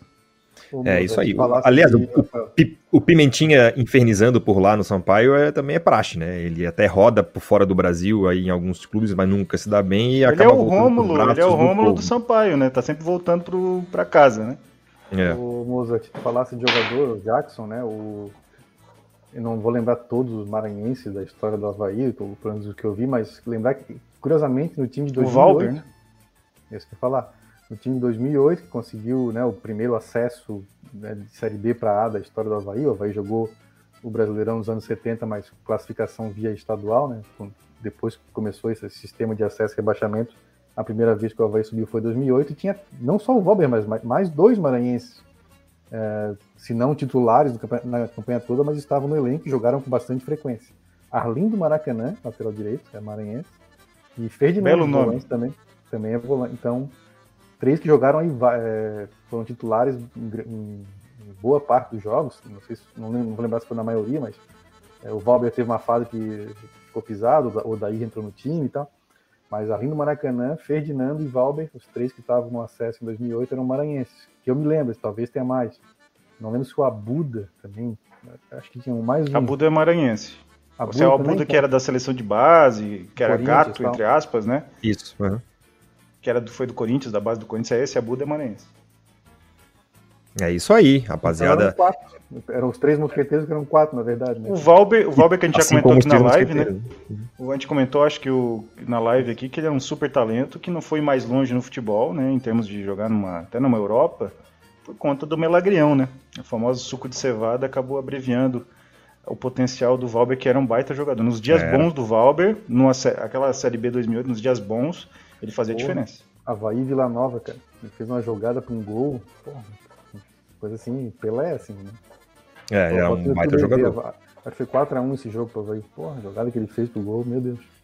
Era um baita jogador. Vamos ver como é que vamos nos comportar lá no Maranhão na terça-feira, né? Para terminar, quem sabe, dentro do G4 e seguir na nossa caminhada aí. Eu acho que talvez o torcedor se empatar lá no Maranhão não seria de fato um mau resultado. O problema é que o torcedor já lamentou os empates com Vitória, com o Brasil de Pelotas, com o CSA, com, enfim, outros maus resultados, até que vai teve a possibilidade de vencer e não venceu. É, aqui no chat, né, o nosso querido Fábio Minato, lembra ele, né, que só para destacar, no Havaí é possível votar no presidente com menos de 200 reais, ou seja, um ano de associação no plano mais barato, que é o plano nosso Havaí, né, Nação Havaiana, aliás. Nação Havaiana. É, é, poucos clubes no Brasil são tão democráticos, parabéns ao conselho. É, 10 o, mês. 10 pila, né? Cara, assim, só um, um parêntese, né? Que eu sou obrigado a comentar com o torcedor havaiano. Eu ontem peguei a listagem dos credores do antigo Figueirense e foi um deleite, né? Uma, uma coisa maravilhosa, né? É, é, o que mais me deixa assim impressionado não são as dívidas normais de clube de futebol com jogador e tal, porque isso aí acontece, o Havaí tem muito das suas também, mas foram aquelas coisas pequenas, né? Tipo, do, 200 reais na padaria, 600 reais na marmoraria, é, tem as pessoas físicas, né? Tem uma Áurea, que eu não sei quem é, né? Espero que um dia receba, que o deve 210 reais para ela. Então eu achei uma coisa... água tem uns 30, né? Tem uns quatro fornecedores de água, ninguém tá, né? Não... A sede foi, foi, foi, foi, foi grande lá e ninguém e qual pagou. fornecedora que você destacou de água? Jam Bebidas. É. Né? Agora de tomar uma água mineral Imperatriz. Né? Ah, eles tem completaram o triunvirato ali, né? Eles devem para Santa é. Rita, devem para Imperatriz e devem para Cristal, devem, devem para todo mundo. E devem Mas... para Kazan também, ou seja, nem a da torneira. nem a torneira. Patrocinou quem a Jean Bebidas, Rafael? Que programa que eles patrocinavam? Programa Meio Campo, né? Meio campo com Miguel Livramento. O, o, cara, o que, o que eu acho surreal é que assim, ó, é, e eles têm essa mania de grandeza, né, muitas vezes, mas todo, todo, toda vez que um dirigente ia para a imprensa falar em aportes, em arena, em investidores, clube está com não sei o quê, com compliance, com tal, todas aquelas empresas que eles anunciaram que ia estar tá fazendo, como é que é, é consultoria, as empresas, não, a empresa multinacional do ramo de consultoria, uma multinacional do ramo de cobrança, tá, todas elas estão na lista dos credores. Então, assim, pô, os caras os cara garganteando aporte de 15 milhões e, e arena e devendo 90 pila na farmácia, pô, é demais, né? Eu, olha, foi um deleite. A, a, in, indico aí ao, aos abaianos, para quem não não teve acesso ainda, né? Tem acesso lá à listagem dos credores tem é coisas maravilhosas. Bom. O nosso querido lateral Diego Renan, que tá aí na dúvida, né, se é titular, se é reserva, tem grana para receber. Emerson Maria tem grana para receber. Eutrópio, Enfim, Eutrópio também. Vinícius Eutrópio, Rogério Micali, Clube de Regatas do Flamengo. Vida, né? Tem não até vi, o. Cara. Né? É. Eu vi que tem até o presidente lá do, da Justiça aí de Santa Desportiva de Santa Catarina, o Bayer, tá, tá na lista. Aqui, assumiu o STJD agora, né? O TJD. Isso. É. Tá Não, na lista lá. Empresas de, de advocacia tem umas 80 lá, são 826 credores, se eu não me engano. Dá o total 122 milhões de reais, isso que não estão todos lá, né? Tem alguns que estão fora do, do negócio. Eu acho o máximo também os nomes das pessoas. Lá, né? Eu acho o nome, é? assim, tipo, não é que estão devendo pro Felipe Silva 50 mil reais, né? Não é o Xavier tá devendo, estão devendo 100 mil reais. Não é, sem pila, sabe? Tipo, as, Sim, tem duas Márcia lá Isso. pô, cara, os caras não pagavam coisa simples, pô. Sei lá, que, que quebrou uma pia, foram na marmoraria, o pessoal fez uhum. o serviço e ficou, né? Penduraram no prego e deixa pro próximo, é, né? Cara, 60 pila ali de qualquer é. coisa, eles não pagam. Os cubinhos de gelo. Gelo, gelo, né? que, como, como, diz o Edu, que é uma dívida por simples preguiça de encher a forminha, né? Que é, tá, tá de graça. Forminha, mas aí não dá pra saber, forminha? porque se a água da Kazan não tem, né? Então não, não vai tem, conseguir né? encher, pô, mas é difícil. Mas o, não é nem forminha, é aqueles é, garrafão pet, pô. Quem é que nunca fez gelo assim? Forminha. Pois é, tá é. faltando empreendedorismo aí no corrimão. O Adriano tá perguntando aqui onde é que tem a lista. Eu recebi no WhatsApp, Adriano. Depois tu chama o troféu ali na DM no, no, no Twitter que eu, que eu te mando. Mas é maravilhoso, maravilhoso. Eu gastei um bom período ali, abri uma biritinha aqui, fiquei me deliciando com esse com essa listagem. É, o que, que achasse aí, Felipe? Do, no, da, da situação? É. Ah, tô naquela, que é, aquela figurinha do, do foguete, né? Tô muito triste com essa situação. Ah, cara, assim, do ponto de vista, assim, né? Eu falo, como, como, como, se falasse para mim, chegasse para mim em 2006 e falasse que eles iam estar nessa situação, eu falei, ah, cara, não pode ser. Tá mentindo para mim. Que daqui a 15 anos o Figueiredo vai estar nessa situação. Eu dizia que não, não pode, cara. Olha, é, é, é assim, eu acompanho, né? Tem ali no, no, Twitter alguns seguidores, pessoas, né, que eu sigo que são alvinegros e tal. E vi alguns comentando até de um famoso ex-presidente deles que tem bastante grana a receber também do clube ninguém cobra esse, se ninguém questiona esse cara, sabe?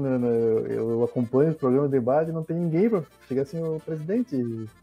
E aí, né? Por que na tua gestão estourou aí a dívida, né? Por que o clube deve tanto para ti, para tuas empresas, para a empresa né, é, ligada, enfim, a tua empresa, já é, tem esses rolos de empresa, tem empresa que é ligada a outra.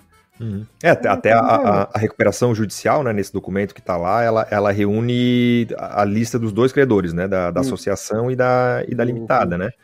Então, o que, o, o, que é até um alerta né, para outros clubes é que quando foi criada a Figueirense SA, é, é, tinha essa questão, né? Não, não.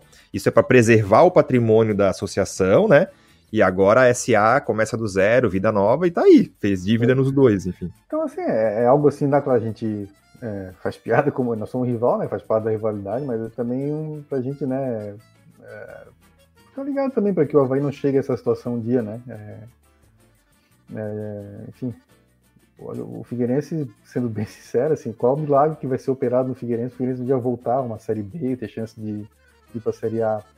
O clube Figueirense em si vai ter que vai ser algum esquema assim artificial, sabe? Alguém vai chega. Sei lá, é única explicação, é o único jeito que eu vejo, assim, né? Injetar muito dinheiro, tá? Mas assim também não é fácil isso, né? Porque, é, né? mas só se for. Retorno, assim, né? Não, e, e também numa questão jurídica, né? Porque eu, pela lista ali dos credores, e, e todos eles já estão ajuizados, sei lá, vai chegar o, o Moza, ganhou na loteria, vai botar 50 milhões de reais no Figueirense. Não vai durar 24 horas esse valor. o cubinho de gelo vai levar tudo um pedaço. O cubinho de, de gelo, é, a padaria, enfim, todo é. mundo que tem algum, algum, né, faz-me rir ali a receber, vai, vai bater lá. Então, a não ser que faça realmente uma questão artificial, né? Ó, encerra o clube, né? Aquilo que já aconteceu em outros lugares, Recomeça. Cria o Atlético Clube Figueirense e, e toca o barco. É, é o, enfim, é o, eu tô chutando aqui, não sei se é isso vai acontecer. Só para finalizar, então, é. Então, como eu falo assim, a gente, né, cuidado do Havaí, esse ano aconteceu, né, o Havaí teve contas rejeitadas, né, da gestão e tal, pelo Conselho Fiscal, né, e referendado pelo Conselho Liberativo, e, enfim, eu, eu não sou do, de nenhum dos dois, né, sou só um sócio torcedor, mas acho que é, é, tem, que tem que ter essa vigilância mesmo, assim, sabe? Para que não, não, não chegue. E assim, nossos clubes, né? Estando acompanhando como torcedor, né? Não, não acompanho. Mas a gente tem uma, uma fragilidade, vamos dizer, que é, é mais difícil para os nossos clubes gerar receita assim, por conta própria, porque é, nossa região é, não é tão grande, né? Nossa região aqui de Florianópolis, como está toda a região, tem aí seu 1 milhão e 100, 1 milhão e 200 habitantes, nem todo mundo torce para time daqui. Então vai juntar e os dois vão ter uns 300, 400 mil torcedores né, dos dois clubes. Não, é, tu vê clube com, com 10 milhões de torcedores né, passando o aperto, imagina a gente, né? Então tem que, tem que ter bastante zelo sim com as contas para que o Havaí não, não chegue né, a esse ponto é, um dia, né? E, por outro lado, assim, né, como é nosso rival, né, lamento, assim, fico triste, minha esposa é fiel negra, né, ela sofre isso aí, eu, eu tenho aqui em casa alguém que sofre com isso, né, mas como rival, eu posso fazer umas piadinhas, né? E torcer para que nunca nosso time chegue nesse ponto. Eu quero, fico triste, tá lá aquela criança é, no parquinho foguetão. e tudo pegando. Não, é aquela do parquinho, tudo pegando fogo. Ah. Não, eu, eu acho que a rivalidade faz parte, acho que o Felipe é, é isso. Eu acho que é, mostra que o conselho está alerta, essas rejeições de conta, mostra que a gente não está botando panos quentes, fazendo vista grossa, porque a gente sabe o que, que acontece. Ah, o exemplo está aí, não só Figueirense, Cruzeiro, é, o próprio Corinthians lá atrás, que caiu daí para a Série B e até hoje está devendo horrores, uma hora vai estourar de novo. E então, assim, é, o que a gente vai fazer agora é, é revidar aquilo que a gente re, é, viveu lá nos anos 2000, né? Eles rindo de nós o tempo inteiro. E agora a gente vai tirar sarro, porque. E eu recomendo também o Xavier, porque eu dei risada com essa lista. É sensacional. porque tu vai achando, vai esperando. Eu abria esperando que eu ia achar só empresas, coisas assim de, sei lá, milhões de, né? 500 mil, 100 mil, 50 mil. Não, tem de 69 reais. Sim, então, eu... assim, a, como diz o Xavier ontem, né? A gente estava conversando e vou. Como é que é? Adote o seu credor. Sim, mas tem, tem dívida ali que se pô, para um sócio chegar, tem um até que a gente fez uma threadzinha no Twitter ali, né, para colocar o seu credor preferido. Aí acho que foi o, o Rogério que botou é, Companhia Latino-Americana de Medicamentos, que é a, a, drogaria catarinense, e 90 reais. Pô, eu se sou sócio, eu vou lá, peraí, me dá esse boleto aqui, né? Mas tirar da lista aí, né? Era tanta gente que eu fui até ver se eu não tava lá pra receber alguma grana. É, é, um Ctrl Fzinho, assim, Rafael, dedo assim, é, vou, vou ver, né? Quem sabe tem alguma coisinha pra mim aí, mas infelizmente não tem, né? E aí, até complementando, eu, eu sou do Conselho Deliberativo e, e muitas vezes nós somos cobrados, e eu já fiz cobrança também nesse sentido, não tô agora é, tirando o corpo fora, mas assim, o papel do conselho é esse, né? Então, assim, nesse um ano de, de, de conselho, teve a, a, rejeição das contas por meio do, da aprovação do, do, parecer do Conselho Fiscal, teve reforma do Estatuto. Após a, a, a reprovação das contas, tem uma comissão de cinco conselheiros que está é, levantando também é, é, o porquê dessas, da, dessa rejeição. Então, assim, o Conselho age dessa forma. Eu sei que muitas vezes né, o pessoal cobra que o conselho haja de maneira pontual, no sentido, ah, tira o Claudinei, cadê o conselho que não está vendo o Claudinei mexer errado? Isso aí não, não é a nossa função, né? Não estamos ali para fazer conselho de gestão técnica, né? estamos ali para que o clube ande de acordo com as suas, com as suas questões. bastante gente tá, tá, pedindo aqui a lista, né, no, no comentário, né?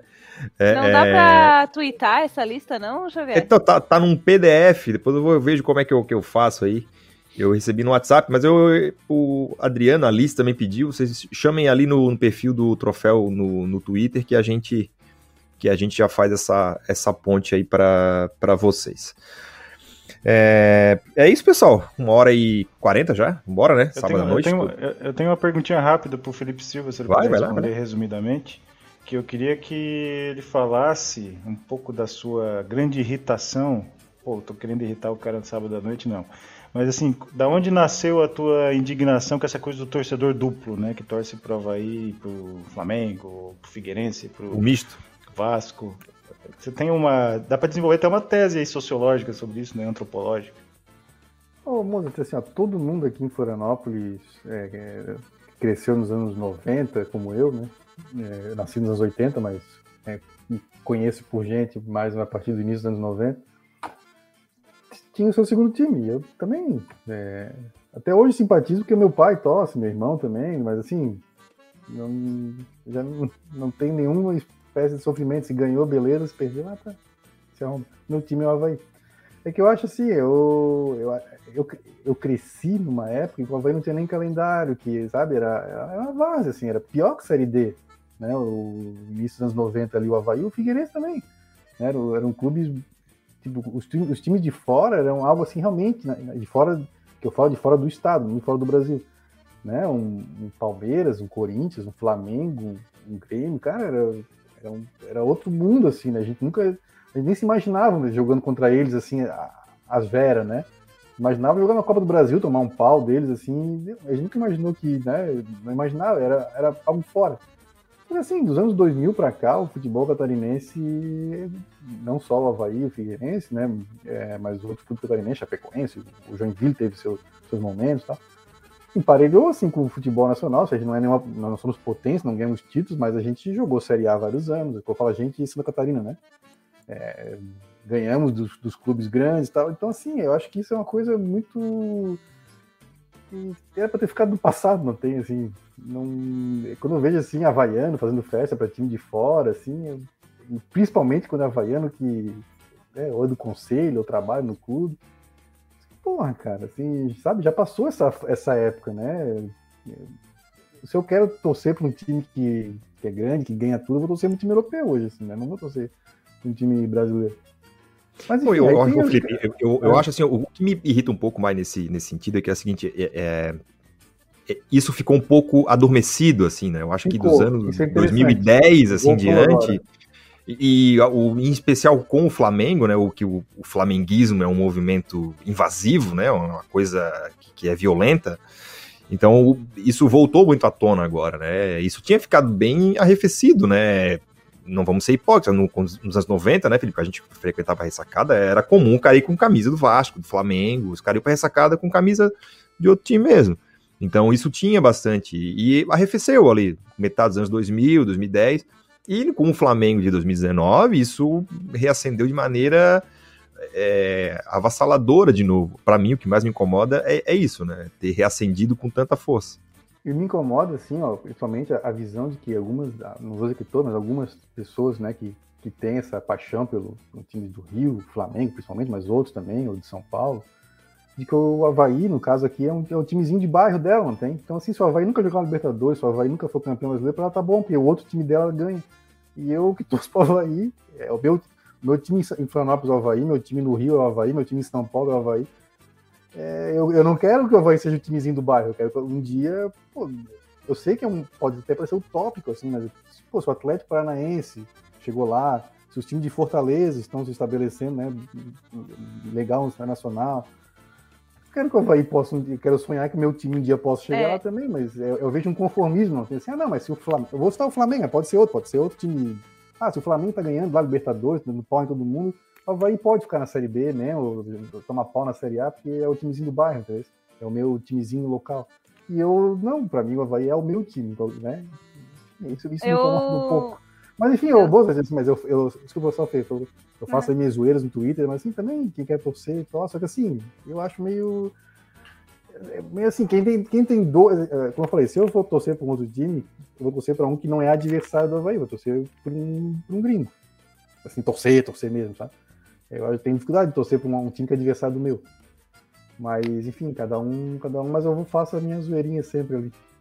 É, eu, eu, eu, acom- eu somos da mesma faixa etária, né? Então eu acompanhei isso também de tios, pais, tudo torcerem pra time de fora, porque era o que passava na rádio, inclusive. é, cresci ouvindo radinho, ouvindo jogo do. De, principalmente dos times do Rio aqui. Não Então- passava na TV, né, filho? O Havaí não passava na TV. Não. Era, ra- era raro passar jogo assim em algumas épocas, né? Então, a gente cresceu assim. Mas, mesmo eles, tá? Da geração deles, é, a partir do momento ali dos anos 2000 e tal, final dos anos 90 e 2000, eles não. Meu time é o Figueirense. Meu time é o Havaí. É, sabe? Aquele lá ficou como uma simpatia. Sabe? Não, ele- eles transformaram isso. Por que não? Porque agora o meu time tá disputando os campeonatos. Eu consigo assistir os meus times. Os outros estão vindo aqui e a gente tá ganhando deles, né? É, então, teve agora na sexta-feira o caso do. é, falando um pouco de fora, né? O início da Premier League que o Brentford ganhou da, do Arsenal. Cara, aquilo foi do caralho, entendeu? Desculpa o palavrão, mas, cara, foi sensacional. O vozinho 11-2, chorando, bicho. O vozinho O chorando. vozinho chorando lá foi de, pô, Porra, por quê? Porque ele não torce pro Tottenham, ele não torce pro United. Não, ele torce para aquele time que ficou 74 anos sem jogar uma Série A. E ele continuou torcendo, ele não tem o segundo time, é aquele time dele. Então, assim, eu quero chegar um dia, nem que for com 80 anos, a, eu, a gente disputando a primeira partida da Libertadores e a gente chorando lá. Porque a gente ganhou a primeira parte da Libertadores, entendeu? Não porque eu vi o Flamengo ganhar, ou... enfim, pra mim também é, eu não consigo, Pra mim não bate, Pra mim eu não consigo clube de imaginar. regatas do Flamengo. É, eu não consigo imaginar eu ter dois clubes disputando a mesma divisão, o mesmo campeonato, Copa do Brasil, enfim, não, não fecha. Não, não- Mas, enfim, cada um, cada um tem a sua paixão, mas pra mim futebol é aquilo que eu vi na sexta-feira lá, naquele senhorzinho chorando desesperado, o técnico dando volta olímpica como se tivesse ganhado o campeonato, ganhou um jogo, sabe? Eu primeiro, mas foi depois de 74 anos, eles nem imaginavam contra o Arsenal, o terceiro maior campeão da Inglaterra. É, e, de- deu pra ver assim que o treinador ele, ele não queria que acabasse, né? Ele, ele ficou dando volta e o, e o pessoal cantando até It Be, né? Do, do- do- dos Beatles, e ele, não, ele ficou falando assim, dando volta tal, porque ele não queria que o momento acabasse. Foi legítimo, Foi eu quero morar emoção. nesse jogo, né? Pô, Foi, foi. legítimo, eu, eu quero morar nesse jogo. Né? É. Mas é isso. então, O Rudney perguntou se eu sou torcedor do AEC, do Araranguá Esporte Clube, né? Eu, só rapidinho. É, eu tenho simpatia porque é da cidade, eu assisti muito jogo no estádio na época, 93, 94, 95 principalmente. Morava perto do estádio e assisti Araranguá e. Assisti Araranguá e Criciúma, assisti Araranguá Chuaçaba, na arquibancada de madeira. Araranguá e Caçadorense na época. Mas o E pena que em Araranguá- 95, 95 para frente o clube parou de funcionar profissionalmente, né? Por péssimas gestões, inclusive. E parece que estão tentando voltar porque estão construindo uma arena aqui perto, uma arena da prefeitura. E tem a possibilidade de voltar ao futebol profissional, seria muito legal. Mas não era um torcedor apaixonado, era um simpatizante porque era da cidade. E. Mas tem um da região que tá na C agora, né? O Caravaggio, que é da, é da onde o Caravaggio? O Caravaggio é de Nova Veneza.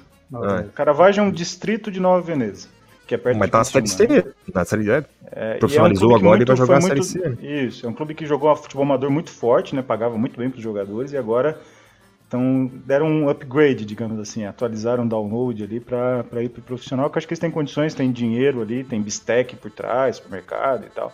O pessoal ali de Nova Veneza que tem bala na agulha, né? Mas só para explicar para ele que tenho simpatia, gostaria que voltasse, porque o estádio vai ser aqui perto de casa e a gente pode ir lá assistir e Isso que eu falar, futebol amor, profissional. Em Araranguá tudo é perto, né, também, né? Vamos combinar. Tudo é assim, perto. O, o, o estádio é bem perto de onde eu trabalho, inclusive, ali, ali na frente. Vocês conhecem, né? Ali na Conheço, frente, conheço, mais pra conheço, frente. É bom, é bom. E assim, ó, eu, eu quando eu morei em Lages, né, morei em Lages um tempo, e assisti os jogos do Inter, até quando dei sorte, quando eu morei lá, eles jogaram a Série D, então fui ver contra o, o São Paulo do Rio Grande do Sul, contra o Ituano, os jogos que eu vi lá. E é uma, é uma coisa bem boa, cara, tu vê um joguinho assim, sem emoção. Sentar, um amendoim, né? Sem se importar em estar tá sofrendo, torcendo por alguém, só pelo, pelo prazer mesmo de, de ver um joguinho, né? O, o, Renan Jacques me corrige musicalmente aqui, esse cantava era Hey Jude, hey Jude não era né, Let It Be. É, o Ricardo, Ricardo Michel aqui dá o, o, depoimento dele, é da década de 70, quando então aprendi a razão do futebol, o Campeonato Catarinense era 15 horas de domingo, porque às 17 passava sempre jogos do Campeonato Carioca na TV. Exatamente. É, o, o, o Felipe Matos aqui, o Havaí era a quinta maior torcida do Rio em 2009, né? Segundo o lance, Mauro César está indignado com os cariocas que torcem para o Havaí. Não, Mauro em 2009 é uma... mesmo, ele está prevendo ah, 2009? É. Não, ele, ele corrigiu embaixo aqui. É, é uma pesquisa ah, que saiu em 2009 que o Havaí tinha a quinta maior torcida do Rio. As ah, pessoas tá. entrevistar o pessoal na praia e tinha uma excursão de Florianópolis lá de certo. Sim. Nunca encontrei explicação para isso. Pois é. É isso aí, Fernanda. Obrigado mais uma vez por estar aqui com a gente, né? Vamos encerrando já quase duas horas por aí. Voltamos terça-feira aí depois de Sampaio Correia e Havaí. É, boa noite a todos, boa noite, amigos. Sempre um prazer e uma honra estar participando aqui. Um papo bem divertido, bem legal. Um sábado com vitória, né?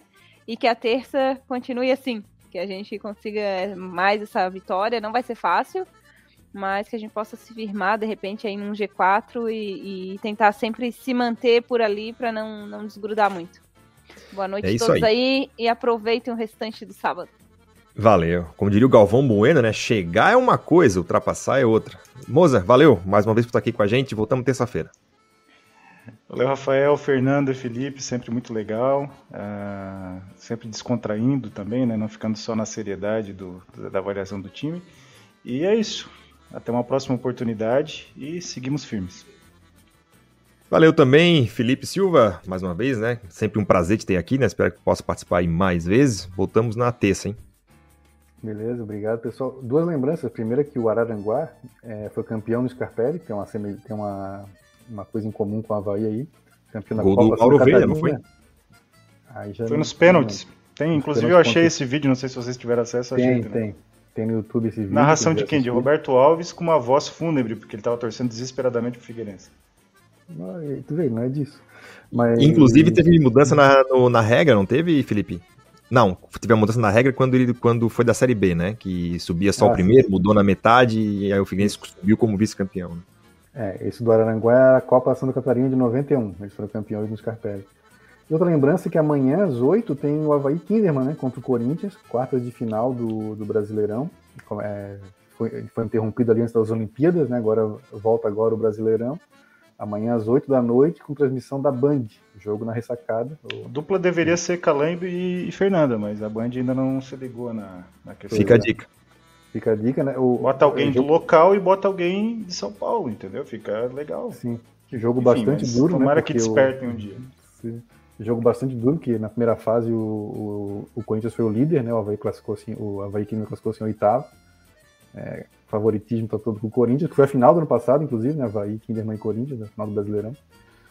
Mas, como é que é? Enquanto tem bambu, tem flecha, né? Vamos, vamos para cima para cima do Corinthians e tentar fazer um bom resultado na ressacada, né? Para sair bem em vantagem aí na, nas quartas de final.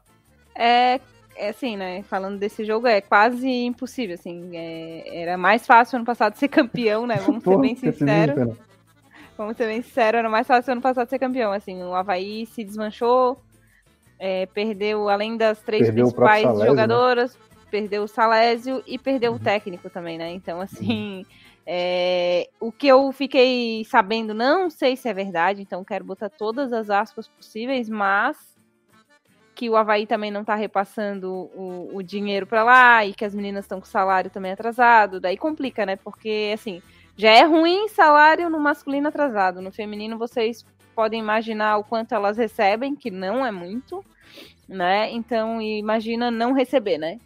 Então, a situação, ao que tudo indica, está bem, bem complicada e eu espero que isso se ajeite o, o mais breve possível, assim, e que o Havaí mantenha, né, isso, porque, assim, é uma coisa que veio que não é pra...